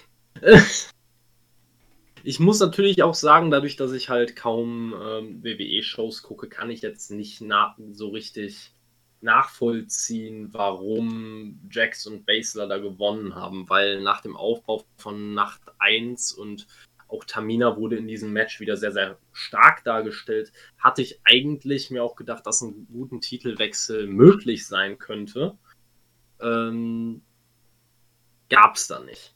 Also ganz kurz, im Zweifel siehst du jetzt Tamina so drei, vier Monate auch einfach nicht mehr in den Shows. Das ist so, die taucht mal auf und dann ist sie wieder weg. Also, ja gut. Ähm, aber ich muss tatsächlich auch sagen, das war für mich wieder ein Match. Ich hätte es nicht gebraucht. Es liegt aber auch, wenn ich fair sein möchte, an den beteiligten Leuten. Also ich bin weder Fan von Tamina, noch besonders von Natalia, wobei Natalia natürlich gut im Ring ist, aber ich, ich mag sie einfach nicht besonders. Shayna Baszler war auch noch nie mein großer Favorit, sage ich ganz ehrlich. Äh, sie hat sich zwar mit der Zeit jetzt wirklich im Ring sehr stark verbessert und das, was sie da gezeigt hat, ich kann mich unter anderem an einen Knee Strike, glaube ich, erinnern, wo ich wirklich dachte, okay, Natalia ist tot. Ähm, also gut, Shayna Baszler hat auch vor ein paar Wochen Asuka Zahn ausgetreten. Also vielleicht war der auch etwas stiffer. Also wenn ich hätte wirklich gedacht, jetzt muss ein Ringarzt da reinrennen und Natalia die Nase aus, äh, aus der Mundhöhle ziehen oder so. Also da irgendwas war, irgendwie sah das sehr, sehr unangenehm aus. Aber und von Nia Jax möchte ich natürlich gar nicht erst anfangen. Also ich habe die bewusst aus der Aufzählung rausgelassen, weil das nochmal eine Sonderhassstufe bei mir ist. Äh, ich kriege schon das blanke Kotzen, wenn ich nur Michael Cole höre, der sie als Irresistible Force bezeichnet und mir verkaufen möchte, wie dominant und toll doch Nia Jax ist. Und Nia Jax über, hat über die Jahre immer wichtige Fäden verloren und sah immer aus wie die größte Idiotin der gesamten Women's Division. Ähm, schwierig. Also wirklich, ich, äh, ich weiß nicht, was ich dazu sagen soll. Es waren zwei Teams, bei denen ich keinem davon den Sieg gewünscht habe, wenn ich ehrlich bin, was in einem Match immer ein bisschen kritisch ist. Ähm, ja. Ja. Also mein Ideal-Booking wäre gewesen, Shayna Baszler squash die beiden einfach in zwei Minuten weg. Und, äh, keine Ahnung, vermöbelt danach noch Nia Jax und äh, schmeißt den Titelgürtel, äh, den Tag-Team-Gürtel weg und ist wieder Singles-Wrestlerin. Ja, gut. Fantasy Booking. Ja, also nach, nach dem ersten Tag hätte ich, glaube ich, tatsächlich hier Natalia und Tamina den Sieg gegeben. Einfach, äh, weil man am ersten Tag echt ja, sich viel Mühe gegeben hat in einem Tag Team Turmoil Match, sie wirklich stark darzustellen, gerade Tamina, die auch hier viel zeigen durfte, auch gegen Nia Jax gar nicht mal schwach aussah im 1 gegen 1. Ähm, aber es war einfach, also dieses Match hatte diesen Spot auf der Karte halt auch irgendwo verdient. Mhm. Aber ich glaube, da ist dann, kann man ein gutes oder ein altes Sprichwort oder ein deutsches Sprichwort sehr gut darauf anwenden. Anstatt was interessiert mich mein Geschwätz von gestern, kann man hier sagen, was interessiert mich mein Booking von gestern. Gut, als nächstes kamen wir zu einem Match, das eigentlich für eins vor allem steht und das ist gutes Pro Wrestling. Zwei Namen, diese, also zwei Wrestler, die sich immer wieder begegnet sind und eigentlich immer gute Matches abgeliefert haben. Kevin Owens gegen Sami Zayn war jetzt auch nicht schlecht, aber es war halt viel, viel, viel zu kurz. Wie ich finde. Ja, also ich fand wieder die Länge, es hätte minimal länger sein können, aber ich hatte jetzt kein großes Problem damit, halt auch auf, wieder mal aufgrund der Position auf der Card und was ich halt im Vorhinein von der Storyline gesehen habe, fand ich nicht so wahnsinnig spannend, da, als dass ich davon jetzt ein 18-minütiges Match hätte äh, gebraucht hätte. Also von daher fand ich roundabout 10 Minuten als Matchzeit in Ordnung. Ähm, es war ein gutes Match, hat mich gut unterhalten. Ähm, auch was man danach gezeigt hat mit Logan Paul, der ähm, quasi, soweit ich weiß, Kevin Owens gratuliert hat. Daraufhin ist Sami Zayn etwas durchgedreht, weil Logan Paul war ja sein Gast. Logan Paul hat daraufhin Sami Zayn weggeschubst, der dann wütend abgedampft ist und Kevin Owens verpasst Logan Paul noch einen Stunner, den der ja unorthodox, aber doch auf irgendeine komische Art und Weise gut zählt, finde ich. Ja. Aber sonst, ich kann da wirklich nicht viel aussetzen. Ähm, es hat, hat, sich so ein bisschen bei mir inflationär durchgesetzt, dieser Ausdruck, aber ich war gut sports entertained. Ja. Also ich muss da noch positiv erwähnen, immer wieder diese kleinen Anlehnungen und äh, Referenzen an vergangene Matches der beiden. Also sei es, dass Kevin Owens versucht, äh, die Apron Bomb zu zeigen aus deren NXT-Fehde. Es gab äh, auch wieder diesen, ich sag mal, Helua-Kick, wo Sami Zayn ähm, halt direkt Kevin Owens hinterher rennt in die Ecke ja, und man sieht halt immer wieder, dass Kevin Owens seinen Package Pile Driver andeutet, aber er darf ihn halt bei der WWE nicht zeigen. Was ich unglaublich schade finde, weil gerade bei WrestleMania, wenn er dann seinen alten Finisher mal auspacken könnte, das würde schon einfach einen verdammt heftigen Pop ziehen. Vielleicht kann er das, vielleicht kriegt er irgendwann mal das Go, vielleicht, wenn er mal oder falls er nochmal zum Beispiel einen World Title gewinnt, dass er deinen damit gewinnen dürfte. Das würde mich freuen. Das wäre so ein Feel Good Moment. Aber dann gehen wir auch schon weiter. Es sei denn, du hast noch irgendwas zu dem Match zu sagen. Nö, ich bin soweit mit dem Match auch durch. Wir hatten Matt Riddle gegen Sheamus um den Interkontinent, nee, US-Titel war es der andere mit K-Titel. Und es war ein gutes Match dabei und es hat mich unterhalten. Es war an einigen Stellen ein bisschen unsauber, aber das hat mich persönlich weniger gestört.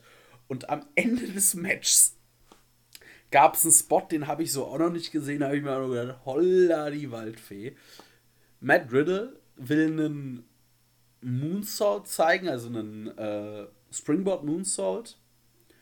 Und während er halt in der Luft auf dem Kopf steht, kriegt er einen Bro-Kick von Seamus ab. Und man hat auch nach dem Match gesehen, er hat gut aus dem Mund danach geblutet. Also das Ding hat wohl eingeschlagen. Oh, wie eine Bombe. Ja. Prinzipiell kein schlechtes Match. War in Ordnung, hat mich auch unterhalten, aber war jetzt auch nichts Besonderes. So, war okay. Ja, ich, ähm, ich würde da eigentlich auch zustimmen. Also ich würde sagen, es war ein gutes Match an sich. Es hat mich gut unterhalten. Riddle hat da wirklich gut was gezeigt. Also man merkt halt einfach, der Mann kann halt auch mit den meisten Leuten wirklich ein gutes Match auf die Beine stellen. Ähm, der Titelwechsel, bin ich ehrlich, hätte ich jetzt nicht gebraucht bei dem Match. Gerade wofür braucht Seamus nochmal dieses Spotlight? Also jetzt mal im Ernst. Also in seinem Alter, mit seiner Verletzungshistorie, braucht Seamus wirklich nochmal den Titel und ich glaube, so lange ist Riddle ja auch noch nicht Champion gewesen davor. Es kommt wieder so ein bisschen. Ist ja. Hm, keine zwei Monate Champion gewesen. Ja, das kommt einem dann wieder so ein bisschen so vor, als würde man in alte Muster verfallen und den United States Title wild rumreichen. Quasi der Wanderhuren-Titel. Ja, ja, das denke ich auch. Ja, wie gesagt, also ansonsten äh, der Bro-Kick in den, also der Moonsault in den Bro-Kick war natürlich schon ein super Finish, muss man wirklich sagen. Es gab alle, allerdings auch einen Spot, der mich wirklich geärgert hat. Also ich glaube, da wollte Seamus ein White Noise vom dritten Seil zeigen. Berichten, kann ich ruhig ja, äh, berichten. Ja, ja, der. Ja, ja. Und ähm, ist krachend gescheitert. Und daraufhin hat man den beiden ein bisschen angemerkt, dass sie nicht mehr so richtig wussten, was sie tun sollen jetzt gerade. Seamus hat dann einfach reagiert und einen normalen White Noise gezeigt. Ähm, ja, es hat dem Match dann nicht gut getan, gerade weil der Spot einfach wieder zu, er war zu aufgesetzt und zu erzwungen. Das hätte ich in dem Match nicht zwingend gebraucht. Da wollte man denke ich mal, auf irgendwo auf Krampf einen WrestleMania-Moment schaffen, weil es eine Aktion ist, die nicht in jedem Match gezeigt wird. Aber hätte man gut weglassen können. Ansonsten kann man nicht viel meckern. War ein solides bis gutes Match. Ja. Damit ist dazu dann auch alles gesagt. Und wir kommen zum nächsten Match, unserem auch schon ja, vorvorletzten Match auf der Card Apollo Crews gegen Big E in einem Nigerian oder nigerianischen Drumfight, also einem No Holds Barred Match, also der Hardcore Match, wie man es auch immer nennen mag, ein Gimmick Match. Und ein Gimmick und ein Match ohne Disqualifikation bedeutet bei der WWE immer eins: Kendo Sticks, Kendo Sticks, Kendo Sticks, Kendo Sticks haben wir damit gelernt. Und ich muss sagen, also ich habe WrestleMania den zweiten Tag habe ich, ähm, wie heißt's, habe ich äh, nicht live geguckt oder so, sondern ich habe den morgens geguckt, relativ früh, weil ich habe äh, musste meine Freundin wohin fahren, weil die hat sich einen Fuß verletzt. Habe ich dann den Fahrer gemacht und hatte in der Nacht davor nicht viel geschlafen wegen einem anderen Podcast-Projekt.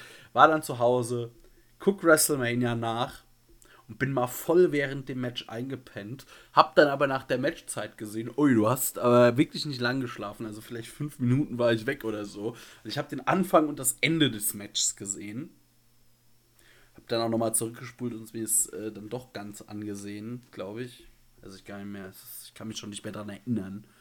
Als einfach vollkommen irrelevant war. Ich fand die Fehde scheiße, den Aufbau Mist, das Gimmick nicht und am Ende kriegen wir einen Eingriff von einem Unbekannten, wie uns die Kommentatoren sagen. Da hat man auch die Hör oder die Zuschauer mal wieder für dumm verkauft, weil wer sich ein bisschen das Produkt von Raw angeguckt hat im letzten Sommer, da gab es sowas, das nannte sich Raw Underground. Und der Typ, der da immer wieder, also der jetzt hier in dem Match eingegriffen hat, nannte sich dort Dabba Kato.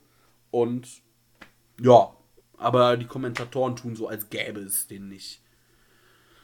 Ja, auch noch gedacht, wie blöd oder für wie blöd haltet ihr uns? Und das Match endet dann damit, dass äh, Apollo Crews gegen den, ich sag mal, Lokalmatador in, äh, bei WrestleMania den Titel gewinnt. Äh, das war nichts, würde ich mal behaupten. Ja, das war quasi ein gigantischer Rohrkrepierer. Ja, gut. Genau das, was ich gerade habe, nämlich ein Rohrkrepierer. ähm, es fängt schon an bei der Stipulation. Nigerian Drum Fight. Wie viele Trommeln wurden in diesem Match benutzt? Null.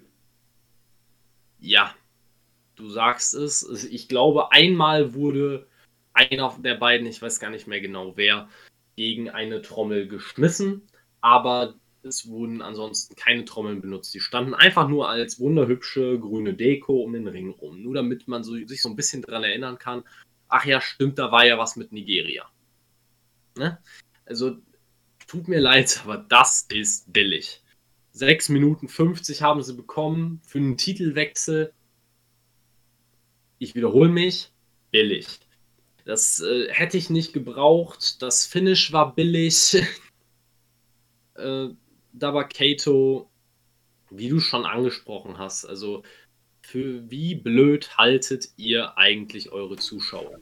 Ich gucke wirklich, ich habe keine WWE-Show mehr komplett geguckt, seit vier Jahren. Und ich wusste, wer Dabakato ist. Also wie doof sollen eure Zuschauer sein, dass die nicht mehr wissen, wer Dabakato ist? Ja, die denken wohl auch, dass niemand Raw guckt. Und eigentlich kann man es ja auch niemandem denken bei dem Scheiß, der da Woche für Woche abgezogen wird.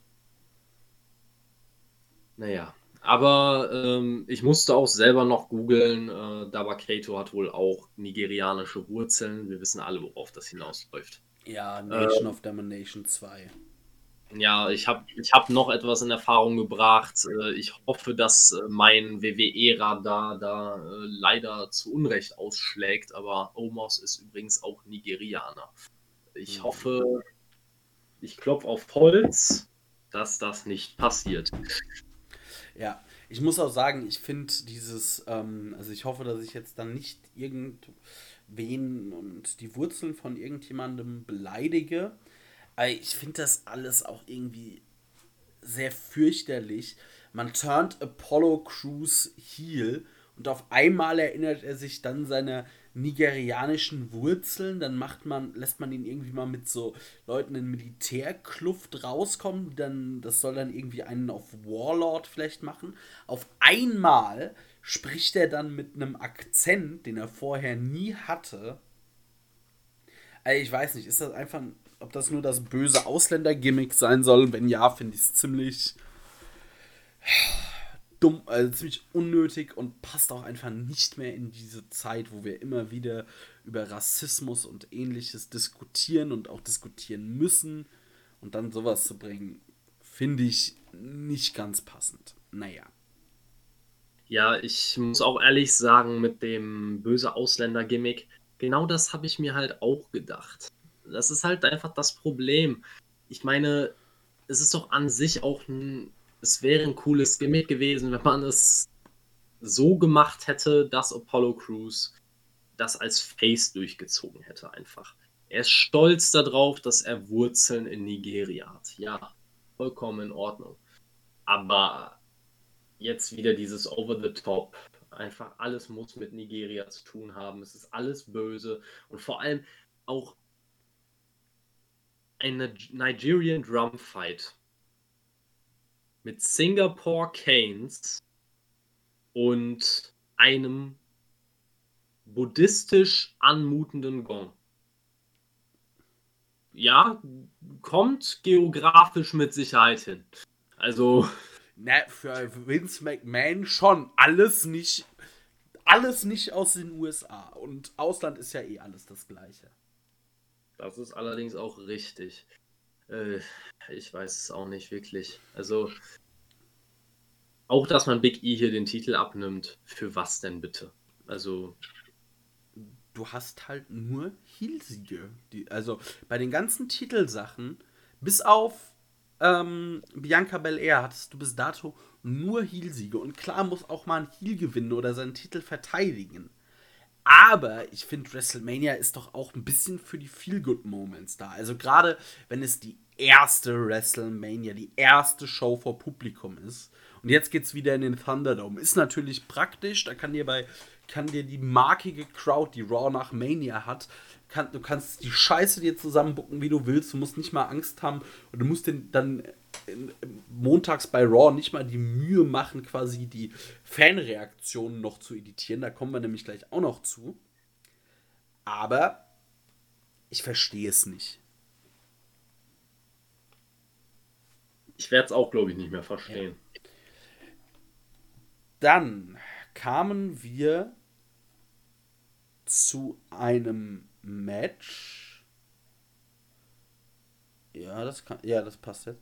Wir kamen jetzt zu einem Match, auf das ich mich sehr gefreut habe tatsächlich, weil ähm, ich die Hoffnung hatte, dass also es war Asuka gegen Rhea Ripley und ich habe erstmal gehofft, bitte erlöst Asuka von diesem Titel. Das funktioniert nicht.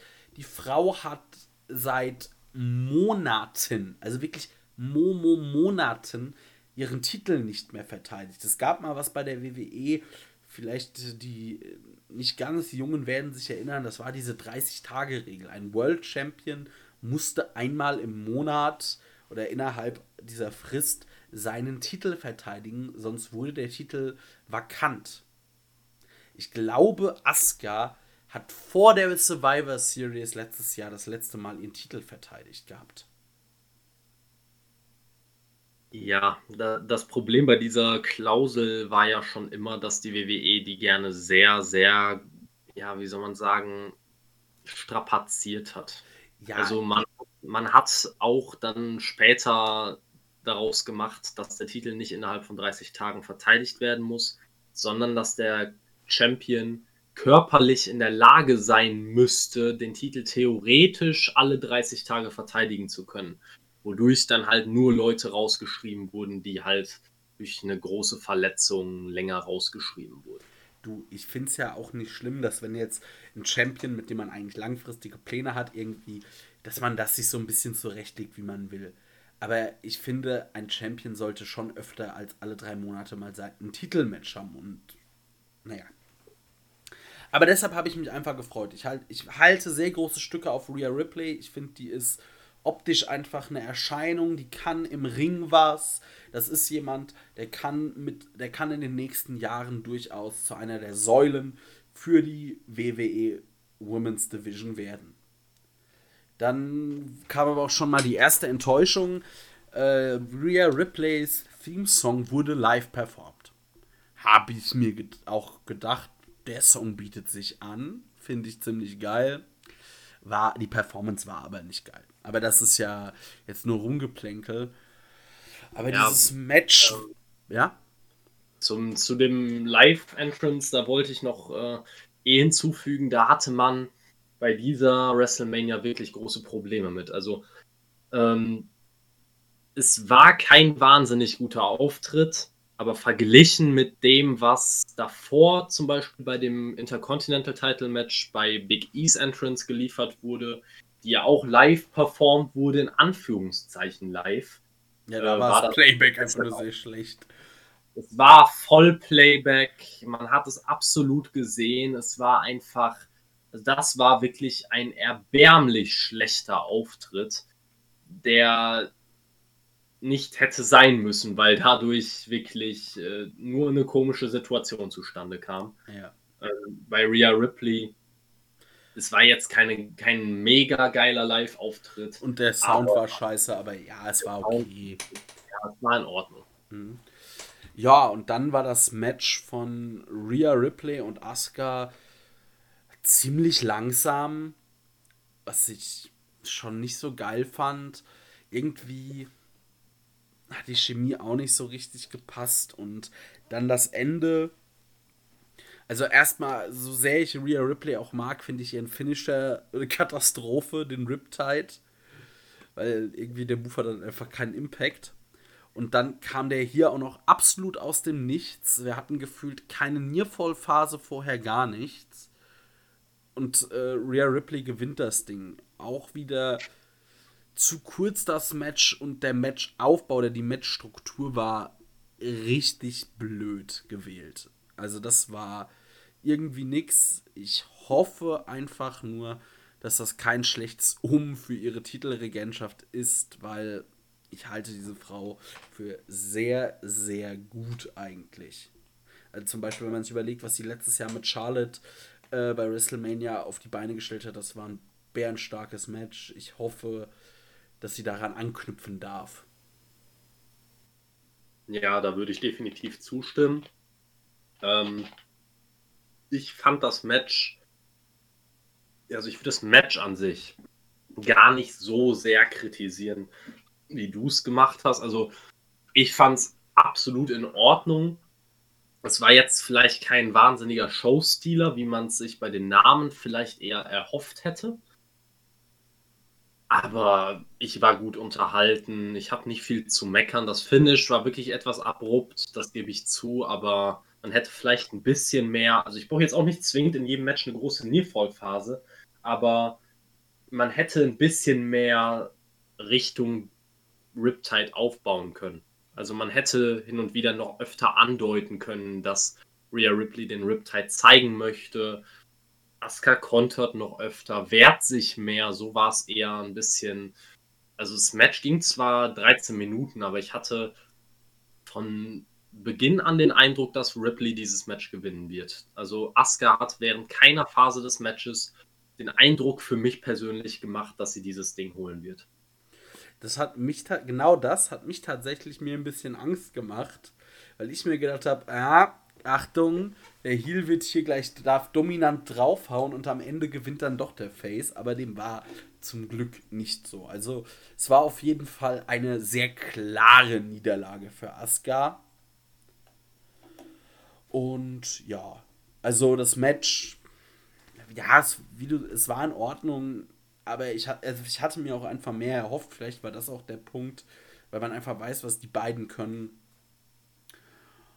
Oh ja. Dann kommen wir noch zu einem Segment, bevor wir zum Main Event gehen, das äh, tatsächlich erwähnt werden muss, weil es so ein bisschen ja doch ein Ärgernis ist. Wir hatten Hulk Hogan und Titus O'Neill und Bailey, die nämlich immer so, also die Story des, der zwei Abende war, weil man hatte für Bailey wohl irgendwie keinen Platz in, auf irgendeiner Karte, auf der Card, dass Bailey halt so ein bisschen rumgenervt hat und auch irgendwie WrestleMania-Host sein wollte. Und ähm, das wäre eigentlich, war da wohl ein, war da ein Spot gedacht, dass Becky Lynch zurückkommt. Das hat man bei der WWE dann aber abgesagt, weil das ich sag mal, weil es geleakt wurde und man dann wohl bei WWE das nicht wollte. Man will dann äh, hier äh, oh, Name, Dings, ähm, The Man, man, ich sage einfach The Man, man will The Man, also Becky Lynch erst bringen, also wollte sie mit einer Überraschung bringen, also bringt man sie lieber irgendwann im Thunderdome. Finde ich schon mal dämlich. Aber dann kommen die Bellas raus und attackieren irgendwie Bailey. Und was man hört, und man hört es und man hat es auch in Berichten gelesen, da wurden einfach mal schön die Zuschauerreaktionen aus der Arena runtergepegelt und man hat mal wieder die Konserve genutzt. Und das ist da dann mal wirklich auffallen, aber es ist einige Male passiert. Wir kommen auch gleich nochmal im Main Event da drauf. Und das, finde ich, ist eine Katastrophe, weil dann kann man auch einfach die Fans weglassen, dann kann man in den Thunderdome dauerhaft ziehen und ich muss mir das überhaupt nicht mehr angucken, weil, also, was soll das denn? Ich finde es auch äh, aus Company-Sicht einfach nur fatal, wenn du, wenn du so weit mit deinen Fans bist, dass du einfach quasi anstatt auf ihre Reaktionen einzugehen, sie einfach nur dir umbearbeitest, hast du eigentlich auch fast es verdient, dass dein Produkt äh, von diesen Fans nicht mehr geguckt oder dann hast du es auch verdient, dass du deine Fans verlierst. Ja, ich fand es auch ein bisschen schade. Ich muss sagen, da hat man es wirklich sehr, sehr stark gemerkt dass an den Zuschauerreaktionen ein bisschen ja, rumgeschraubt wurde. Was natürlich auch ein fatales Zeichen ist, wenn man sich überlegt, wie Nacht 1 äh, gestartet ist mit dem ganzen WWE-Roster und Vince McMahon auf der Stage, die, die, die liebevoll die Fans wieder zurück äh, begrüßen und sagen, dass sie gefehlt haben und dass sie die wichtigsten, der wichtigste Teil der WWE sind. Und kaum einen Tag später denkt man sich wieder so scheiß drauf, was sie eigentlich sagen. Wir machen unser Ding und sie werden es lieben. Ja. Und das ist einfach katastrophal schlecht. Also vor allem hat es so dem Ganzen mehr geschadet, als wenn man die eigentlichen Reaktionen einfach gezeigt hätte. Ich meine, es ist doch kein Geheimnis. Auf der Stage standen zu dem Zeitpunkt Titus O'Neill, kein wahnsinniger Publikumsliebling, auch wenn er viele gute Sachen für die WWE getan ich hat. Ich glaube, der auch, weil er lokal, also weil er ja aus Tampa kommt, ich glaube, die Reaktionen ihm gegenüber, die waren noch okay. Ja, sie waren, sie waren durchaus, also er hat schon gute Reaktionen bekommen, aber jetzt natürlich kein Heroes Welcome oder sowas. Ne? Also weit davon entfernt und das konnte man auch erwarten. Und dann hat man Hulk Hogan dabei, der wirklich in den letzten Jahren mehr durch Negativ-Publicity aufgefallen ist als durch alles andere, ähm, der einem wirklich mehr aufs Auge gedrückt wird als alles andere. Niemand möchte oder wenige Leute möchten Hulk Hogan wirklich sehen im Moment. Da ist einfach noch nicht genug Gras drüber gewachsen und ihn an die Seite von Titus O'Neill zu stellen, der, wo man ja im Vorhinein auch schon gehört hat, dass äh, der vielleicht jetzt auch nicht der größte Fan von dem Einfall gewesen sein könnte. Ähm, ja, da wundert es einen schon nicht, dass es da große, äh, großen Gegenwind der Zuschauer gibt. Und wenn man dann obendrauf den Zuschauern ihren einzigen großen Return von ganz WrestleMania 37 wegnimmt und stattdessen die fucking Bella Twins daraus schickt. Was habt ihr erwartet? Ja. Also genau das.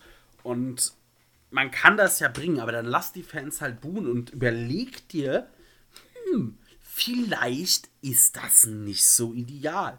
Also bei WWE sinken seit Jahren die Quoten. Ähm, also die Einschaltquoten in den Wochenshows. Wie es auf dem Network ist, weiß ich nicht. Gut, das Network wird der WWE jetzt erstmal fünf Jahre scheißegal sein, weil Peacock zahlt ja. Das ist, glaube ich, wirklich eine Sorge, die man sich machen muss. Ähm, also ja, es ist alles in allem eine wahre Katastrophe und gerade auch diese Geschichte mit Hulk Hogan als Host. Aber was hat denn Vince gedacht? Also, was denkt er sich denn wirklich? Oh, Hulk Hogan, da freuen sich die Fans. Äh, zu dem Ganzen kann ich nur auch, also zu dem hier Titus und Neil Hulk Hogan oder prinzipiell kann ich einen Twitter-Account empfehlen, der heißt Vince McMahon. Äh, ich weiß nicht, ob er Vince, also auf Englisch Vince McMahon googelt oder Vince McMahons Google-Fragen, irgendwie so. Und diese, der Account ist großartig, weil dann hat er zum Beispiel, da siehst du ein Bild von Titus O'Neill und Hulk Hogan und einfach nur die Frage, did I solve racism? Und einfach solche Geschichten. Es ist wirklich, es ist sehr lustig. Weil du bei vielen Sachen dir wirklich denkst, ja, ich glaube, das denkt Vince McMahon. Also, weil da hat ja keine, also du kannst da doch nicht nachgedacht haben. Ich, ich fand generell, wie die Hosts in Anführungszeichen eingesetzt wurden, war schon wirklich schlecht. Ja. Also, es fing bei Nacht 2, wie gesagt, an mit den, mit diesen komischen Piratenkostümen, wo ich wirklich im ersten Moment dachte, what the actual fuck? Also, habe ich jetzt eigentlich alles gesehen oder ja. was kommt noch? Also, kommt als nächstes Hornswoggle und will, möchte, möchte auch noch ein Host sein oder denkt euch doch mal irgendwas Schickes aus. Das könnt ihr doch so gut. Also, also es gäbe ja auch durchaus alte Legenden, die du da hinstellen kannst, die nicht viel machen müssen und die Fans feiern es. Also, was weiß ich. Wenn du da einen Mick Foley mit irgendjemandem hinstellst und auch irgendeinen Comedy-Mist machst, höchstwahrscheinlich werden es alle feiern. Oder du stellst halt einfach einen Steve Austin als äh, Host dahin, der verpasst drei, vier Stunner, trinkt ein paar Dosen Bier und alle sind glücklich. Ja, wobei ich denke, bei Steve Austin will man sich das lieber für die nächste WrestleMania aufheben, weil die ist ja, glaube ich, in Dallas, Texas. Deswegen kann ich mir vorstellen, dass er da vielleicht der Host wird, wenn das nicht schon bestätigt ist. Ich weiß es nicht. Auf jeden Fall war in der Werbung zu sehen. Aber es ist auch egal. Wir müssen jetzt gar nicht so sehr über diese Zusammensetzung da sprechen. Fakt ist einfach nur, dass man da wieder seinen Fans dick und fett den Mittelfinger gezeigt hat. Ohne großen ohne große Not. Ja. Und da ging es eigentlich auch so weiter, weil, was man hört, wurde auch bei den Entrance-Reaktionen des ja, Main Event des Universal um die Universal Championship, Roman Reigns, Edge und Daniel Bryan, da wurde wohl auch rumgeschraubt. Also Edge hat den Empfang bekommen, den man erwartet hat also auch in der Halle wie ein großer Star und ich muss auch sagen, das war das erste, generell war dieses Match das erste Mal, dass Big Time Feeling aufkam mit Edge, mit Roman Reigns, auch mit Daniel Bryan. Die Reaktionen bei Daniel Bryan, was man so hört, waren wohl schon eher durchwachsen und Roman Reigns wurde, wie es sich für einen Heel gehört, ausgebuht. Im Fernsehen klang das ein bisschen anders. Da wurden nämlich mhm. alle bejubelt beim Einzug. Also das habe ich nicht so im Kopf. Also ich habe das tatsächlich noch in tatsächlich noch so in Erinnerung, dass Reigns tatsächlich auch ausgebucht wurde. Ich weiß nicht, äh, ab, ob ab einem bestimmten Zeitpunkt vielleicht daran geregelt wurde und ich dann ab dem Punkt einfach nicht so sehr darauf geachtet habe. Aber ich habe tatsächlich mitbekommen, dass Reigns. Ja, man, man hat das noch ein bisschen wahrgenommen, aber da wurde dran rumgepegelt. Das kann gut sein, aber auf jeden Fall hat man es wahrgenommen, fand ich, und mich hat es gar nicht so sehr gestört, dass man es etwas runtergepegelt hat. Musste jetzt nicht zwingend sein, aber man hat trotzdem noch die Reaktion wahrgenommen. Und bei Daniel Bryan habe ich es auch genauso wahrgenommen, wie du es gesagt hast, dass einfach diese überschwinglichen Reaktionen, die sich manche vielleicht erhofft hatten für Daniel Bryan bei WrestleMania, die gab es nicht. Also er hat kurz vor dem Match noch einen Yes-Chant angestimmt. Da haben die Zuschauer natürlich gut mitgemacht, aber beim Entrance an sich war das dann doch eher verhalten. Ja, ich meine, er wurde auch in der Story, also gut, in der Story wurden alle mehr als Heels und Tweener dargestellt. Also da war ja, in der Story war ja keiner das reine Babyface. Muss ich auch sagen, das fand ich an der Story ziemlich gut. Und ja, wir sehen dann auch ein gutes Match. Wie ich finde, das beste Match äh, von WrestleMania, also von Night 2 auf jeden Fall. Wie ich finde, auch, ja, das. Für mich war es auf jeden Fall das spannendste Match bei Mania, weil ich über, also wirklich auch einfach da null vorhersehen konnte, wer das Ding gewinnt. Am Ende äh, gewinnt Roman Reigns auch durch einen Eingriff von Jay Uso, was mich extrem genervt hat, weil ich da gerne einfach mal es ohne Eingriff gesehen hätte. Gut, und am Ende gewinnt Roman Reigns das, aber wir hatten gute Spots. Wir hatten sehr, auch teilweise nicht zwingend innovative Spots, aber Spots, die sich sehr eingeprägt haben, wie zum Beispiel ähm, Edge, der ein Crossface gegen Roman Reigns zeigt und das Ganze verstärkt, indem er ihm eine Stahlstange oder ein Teil eines Klappstuhls, also halt aber ein Metallrohr zwischen die Zähne packt und das halt, das ist halt einfach immer ein sehr gutes Visual. Also ich habe über dieses Match nichts zu sagen. Ich war nur, also vor allem haben sie mich mit äh, einem, mit einem Nearfall doch sehr gekauft, als Edge da äh, zum Double Concerto ansetzt. Das erste auch schon gegen Daniel Bryan durchbringt, habe ich gedacht, okay, man, das ist jetzt so ein bisschen der, ich sag mal, Heel-Turn von Edge oder auf jeden Fall zeigt man noch ein bisschen mehr den Wahnsinn und die düstere, bösere Seite von Edge, lässt ihn beide das Concerto verpassen und dann gewinnt er das Ding. Ist dann nicht so gekommen. Roman Reigns hat das verteidigt. Ist an sich auch eine legitime Booking-Entscheidung ich fand das Match gut, vor allem hatte es wirklich das erste Mal Big-Time-Feeling bei dieser Mania. Und ich fand das Match war extrem gut in seinem Aufbau durchstrukturiert. Ja, also ich würde dir da komplett zustimmen. Es war für mich auch ein super Match. Also ich habe mich sehr, sehr gut unterhalten gefühlt.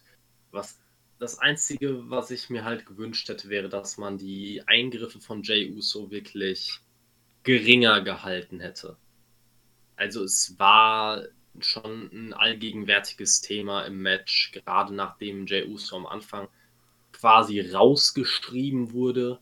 Und das ist dieser klassische 0815 WWE-Spot, wo man dann halt einfach abwartet und, ähm, und eigentlich schon weiß, dass die Person im späteren Verlauf des Matches wiederkommen wird das ist halt ein kleines Problem gewesen. Ansonsten fand ich das Match wirklich ziemlich cool.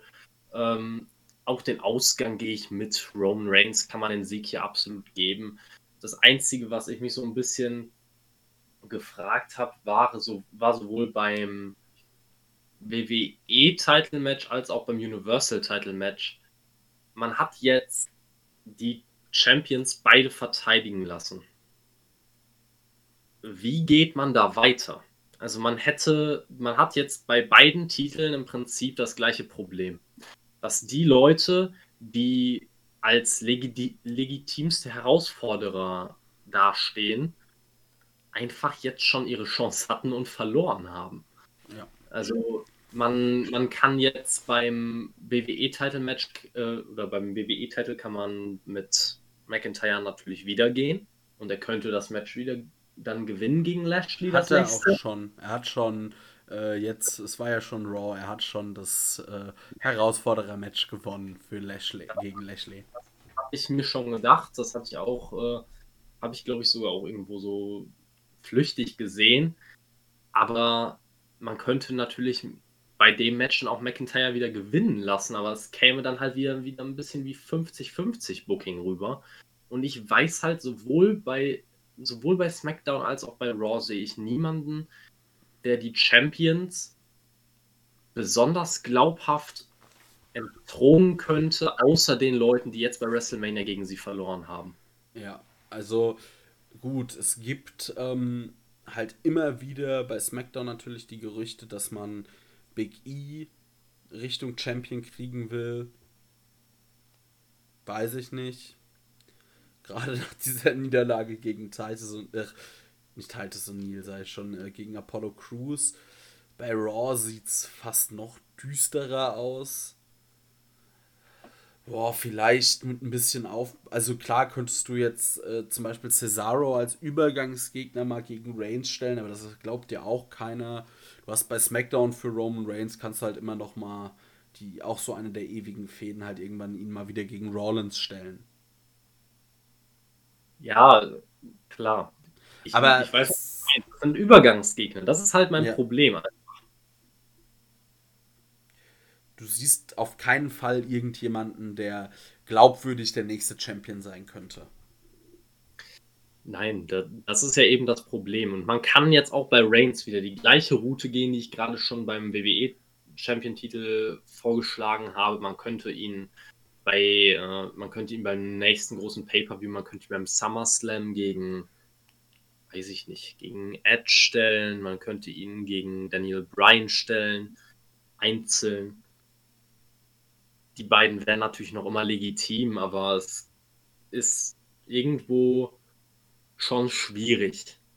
Und ich finde es ehrlich gesagt einfach auch nicht gut, dass Reigns hier wieder ja quasi die Hilfe eines Dritten braucht, um das Match zu gewinnen. Ja, das geht mir genauso. Also ich finde, gerade Reigns, den kannst du doch wunderbar als dominanten Heel darstellen. Es gibt bei der WWE selbst Bobby Lashley nicht. Es gibt keinen Heel, der ohne irgendwie Eingriffe darum eiert. Und ich verstehe es nicht. Warum sparst du dir nicht den Jey Uso Mist und lässt, Drew äh, lässt Roman Reigns das trotzdem gewinnen? Da sieht die beiden, also Edge und Daniel Bryan, sehen dadurch auch nicht schwächer aus. Und es würde einfach Roman Reigns nochmal viel, ein Vielfaches aber stärker aussehen lassen und würde, glaube ich, auch die Fans einfach weniger abfacken, wenn du einfach am Ende eines gut und hart geführten Matches halt der Champion sich durchsetzt, der ja auch trotz allem gut aufgebaut ist. Aber lass doch mal diese Dreckseingriffe in jedem Match gefühlt mit einem Heal, der gewinnt. Ja, da kann ich halt nur zustimmen. Aber wie gesagt, ich will damit das Match natürlich jetzt auch nicht schlecht machen. Also es, es war ein gutes Match. Ja. Ähm, ohne Frage. Und es, äh, es war definitiv, wie du schon gesagt hast, das Match auf der Card zusammengenommen von beiden Tagen, wo ich sagen würde, das ist ein WrestleMania-Moment, der in Erinnerung bleiben wird. Ja, ich habe da nur einen Punkt, was ich mir gedacht habe, wäre es nicht vielleicht auch für Fans und alle besser gewesen, die Main Events zu tauschen. Nacht 1 den Heal gewinnen zu lassen und Nacht 2 lässt man dann Bianca Belair das Ding gewinnen und beendet Mania mit so einem Feel-Good-Moment. Ja und nein. Also ich fände es klar, auf der einen Seite hättest du einen Feel-Good-Moment, aber wir haben jetzt auch die ganze Zeit darüber gesprochen, dass dieses Match für uns vom Namenwert her, von dem, wie es aufgebaut wurde, war es einfach das Match mit dem größten, ja, wie soll man sagen, Big Fight Feel einfach. Ja. Ne? Und dementsprechend möchtest du natürlich auch dieses Match als Main Event der Show haben. Und ich finde, der, das Main Event von Nacht 1 wirkt immer wie ein, eher wie ein B-Main Event. Das stimmt. Äh, dann ist vielleicht wirklich ein Punkt, also das, also ich will das jetzt nicht zwingend äh, kritisieren, aber eine Sache, die mir aufgefallen ist und die finde ich dann so ein bisschen Mania in der Retrospektive für viele Fans, denke ich schon auch ähm, ja, runterziehen wird, ist, du hattest, klar, du hattest Bel Air, die gewonnen hat, aber sonst hattest du ja eigentlich fast nur Heel-Siege. Brauchst du nicht bei einer WrestleMania auch irgendwie nochmal ein paar mehr Face-Siege und vor allem vielleicht auch mal in einem wichtigen Match? Also, ich überlege halt gerade, was abgegangen wäre, zum Beispiel in dieser Halle, wenn Edge das Ding gewonnen hätte. Das wäre ja, ja, auch die Feel-Good-Story und höchstwahrscheinlich hätte WWE da 28 DVD-Sets nur aus dieser Story draus machen können noch. Ja, das, das, da ist definitiv was dran. Aber was mir auch aufgefallen ist, und ich hoffe tatsächlich, dass die WWE diesen Weg gehen wird, weil es wäre ein schönes Zeichen, dass man vielleicht auch wieder ein bisschen mehr auf Long-Term Storytelling setzt.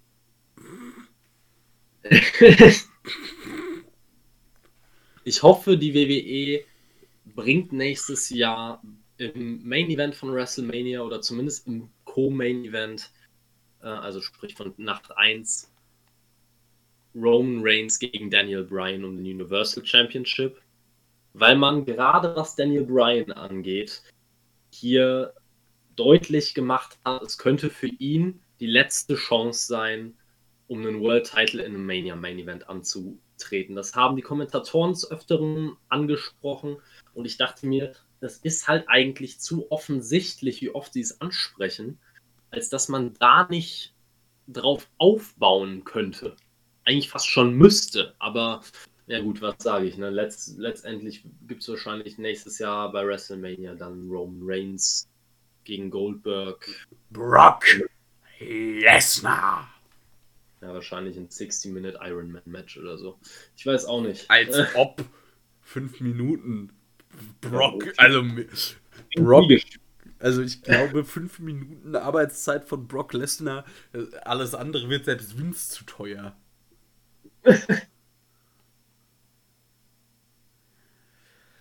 Äh, ja.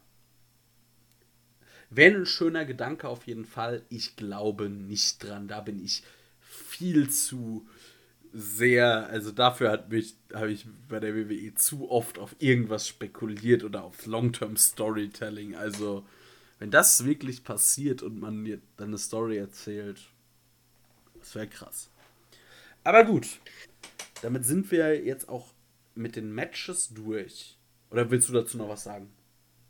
Nö, also ich bin mit dem Match auch soweit fertig. Gut, dann geht es jetzt noch um ein Thema. Fazit dieser WrestleMania? Ähm, also ich würde sagen, wirklich, der Tag 1 war wirklich eine gute Veranstaltung. Würde ich definitiv sagen, bei Tag 1 kann man nicht viel meckern. Da gab es keine großen Aufreger, keine Booking-Entscheidung, wo ich sagen würde, das, geht, das ging ja gar nicht. Ähm, das war insgesamt sehr schlüssig und hatte einen schönen Feel-Good-Moment als Abschluss. Da kannst du eigentlich wenig sagen. Tag 2 durchwachsener, aber auch noch mit einigen, einigen Hochs und Tiefs. Ähm, ich muss persönlich sagen, größter Tiefpunkt von WrestleMania war wahrscheinlich tatsächlich das Fiend-Match für mich. Ähm, aber ansonsten würde ich WrestleMania insgesamt doch eher als gut bewerten. Also ich fand es wirklich dieses Jahr ziemlich ordentlich und ich glaube wirklich, es hätte einfach nur eine, eine, einer oder zwei große Momente hätten einfach nur gefehlt, um daraus eine wirklich, wirklich gute WrestleMania zu machen. Ähm, hätte man beispielsweise die Bella Twins einfach weggelassen und wirklich Becky Lynch gebracht, ich glaube, dann hätte man hier von einer schon sehr guten WrestleMania sprechen können.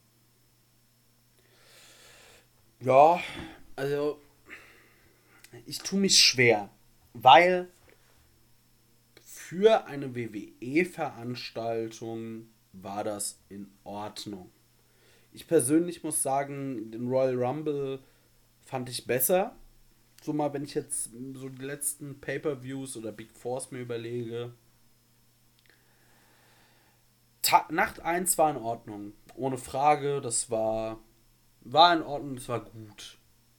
Obwohl, eigentlich für gut. Nee, es war in Ordnung. Ich habe mich einfach nicht. Ich habe mich nicht aufgeregt, ich habe mich nicht geärgert. Das ist dann quasi schon fast mittlerweile mein Gut bei der WWE. Und Nacht 2 hatte für mich natürlich das Fiend-Match als absolutes Ärgernis. Die erste Stunde generell war eine Katastrophe, weil das waren ja nur diese also zwei Matches. Ich habe mich aufgeregt über diese Aktion mit den Bella Twins und den veränderten Zuschauerreaktionen, dieser Nigerian Drum Fight. Da kam so vieles zueinander, was ich katastrophal fand. Ich eine Sache, die mir jetzt auch noch einfällt, irgendwie es ist, es ist nicht zwingend immer bei WrestleMania, aber ich finde es, was, was WrestleMania immer gut tut, ist irgendwie so ein Multiman-Leiter-Match. Das ist irgendwie, kann man immer gut auf der Karte irgendwo platzieren. Gab es auch nicht.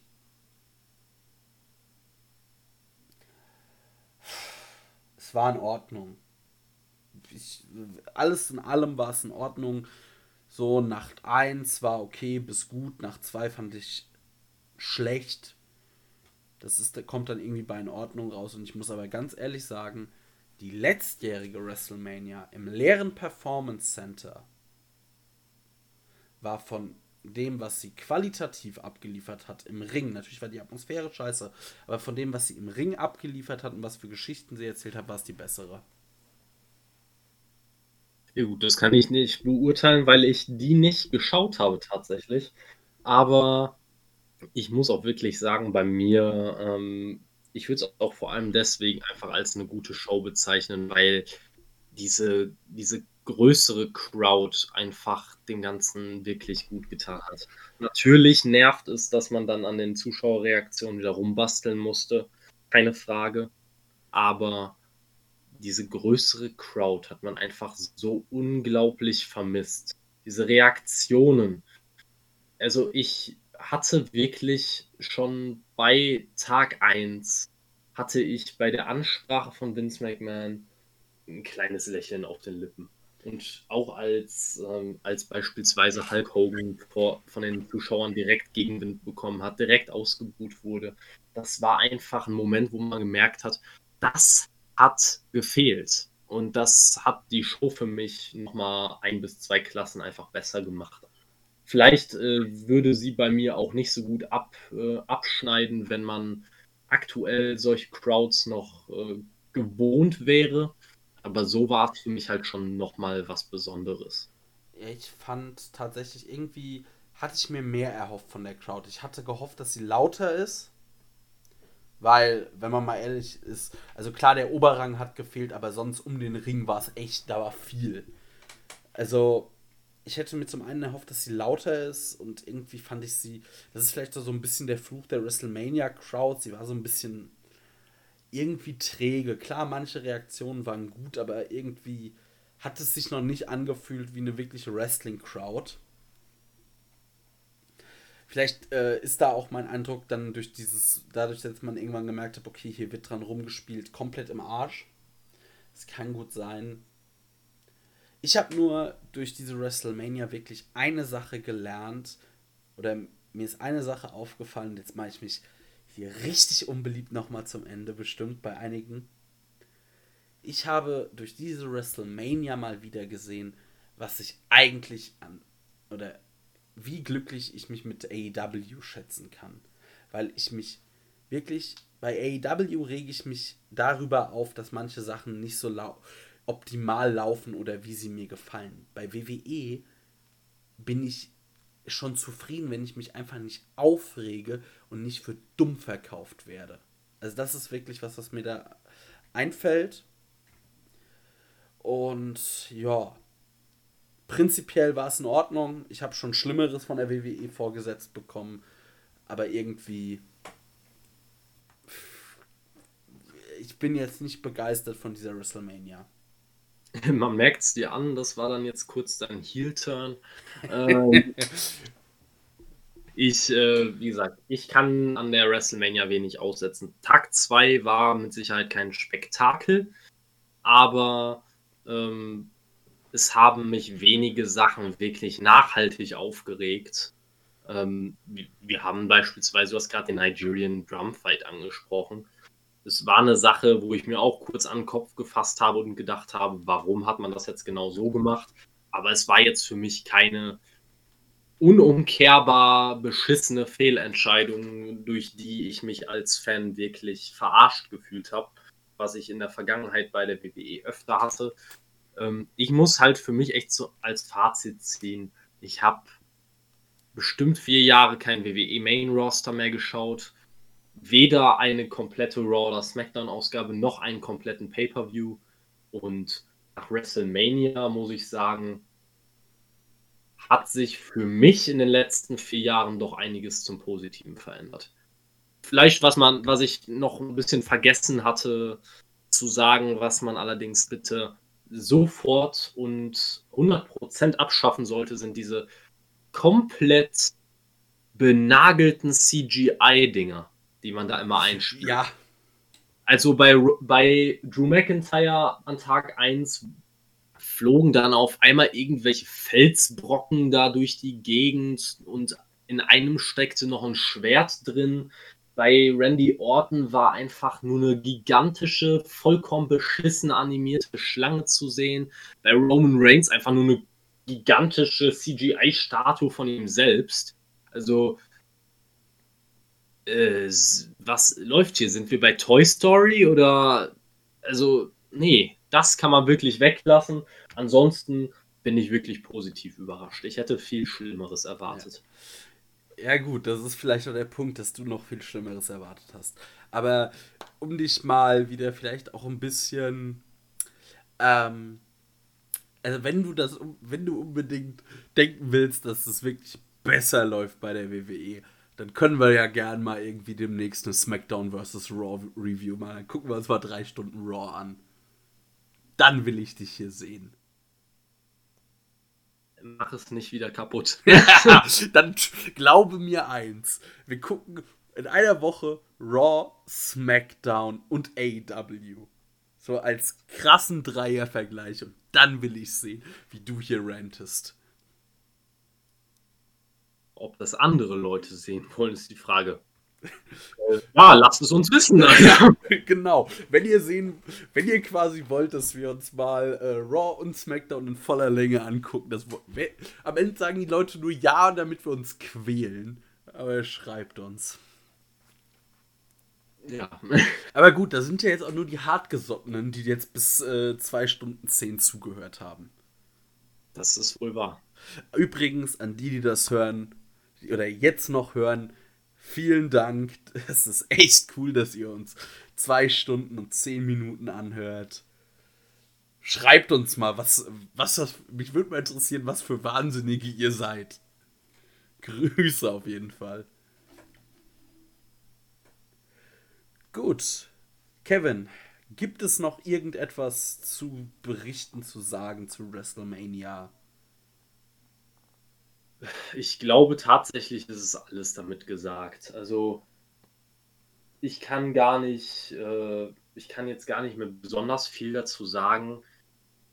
Die Booking-Entscheidungen, wie gesagt, in den meisten Fällen wirklich solide, bis auf natürlich äh, einige Sachen an Tag 2 der Fiend als großer Aufreger für mich persönlich und ich denke, da werden wir uns auch mit unserem Review äh, ja keine Freunde gemacht haben, weil der Fiend ja doch äh, durchaus ein relativ beliebter Charakter ist, wie ich festgestellt habe. Ja, da, da habe ich mich auch schon in der in der WWF auch schon unbeliebt gemacht. Äh, und mir wurde gesagt, ich würde ja nur meckern naja, habe ich jetzt nicht. Ich habe nicht nur gemeckert in dieser WrestleMania Review. Ich habe ja durchaus auch Dinge gelobt.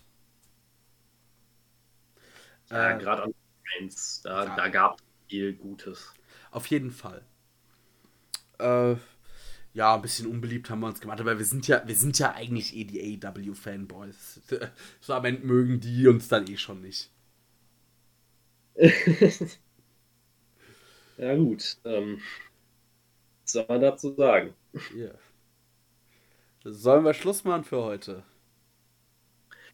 Ja, ich habe jetzt hier nicht, nichts mehr zu sagen. Also ich, äh, ich bin auf jeden Fall äh, jetzt erstmal brauche ich mal eine kurze Pause von WWE und so weiter, weil auch auf zwei Tage aufgeteilt ist so eine WrestleMania durchaus sättigend.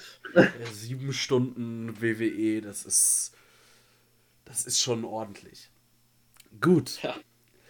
Wir hören uns dann äh, zu unserer regulären Folge äh, am Wochenende. Da gucken wir mal, wann die kommt. Das erfahrt ihr dann, wenn sie online ist. Ihr kennt das ja schon. Und nächste Woche kommt dann das Community Special, das wir aufgrund von WrestleMania um eine Woche verschoben haben. Und in diesem Sinne, dann jetzt wirklich, macht es gut. Nochmal vielen Dank für die Chaoten und Wahnsinnigen, die sich das bis hierhin angehört haben. Das freut uns wirklich extrem. Und es würde, ich fände es wirklich cool, wenn die, die sich das bis zum Ende angehört haben, uns einfach mal auf Facebook, Instagram oder Twitter schreiben. Und in diesem Sinne, macht es gut. Euch eine schöne Restwoche. Wir hören uns. Tschö.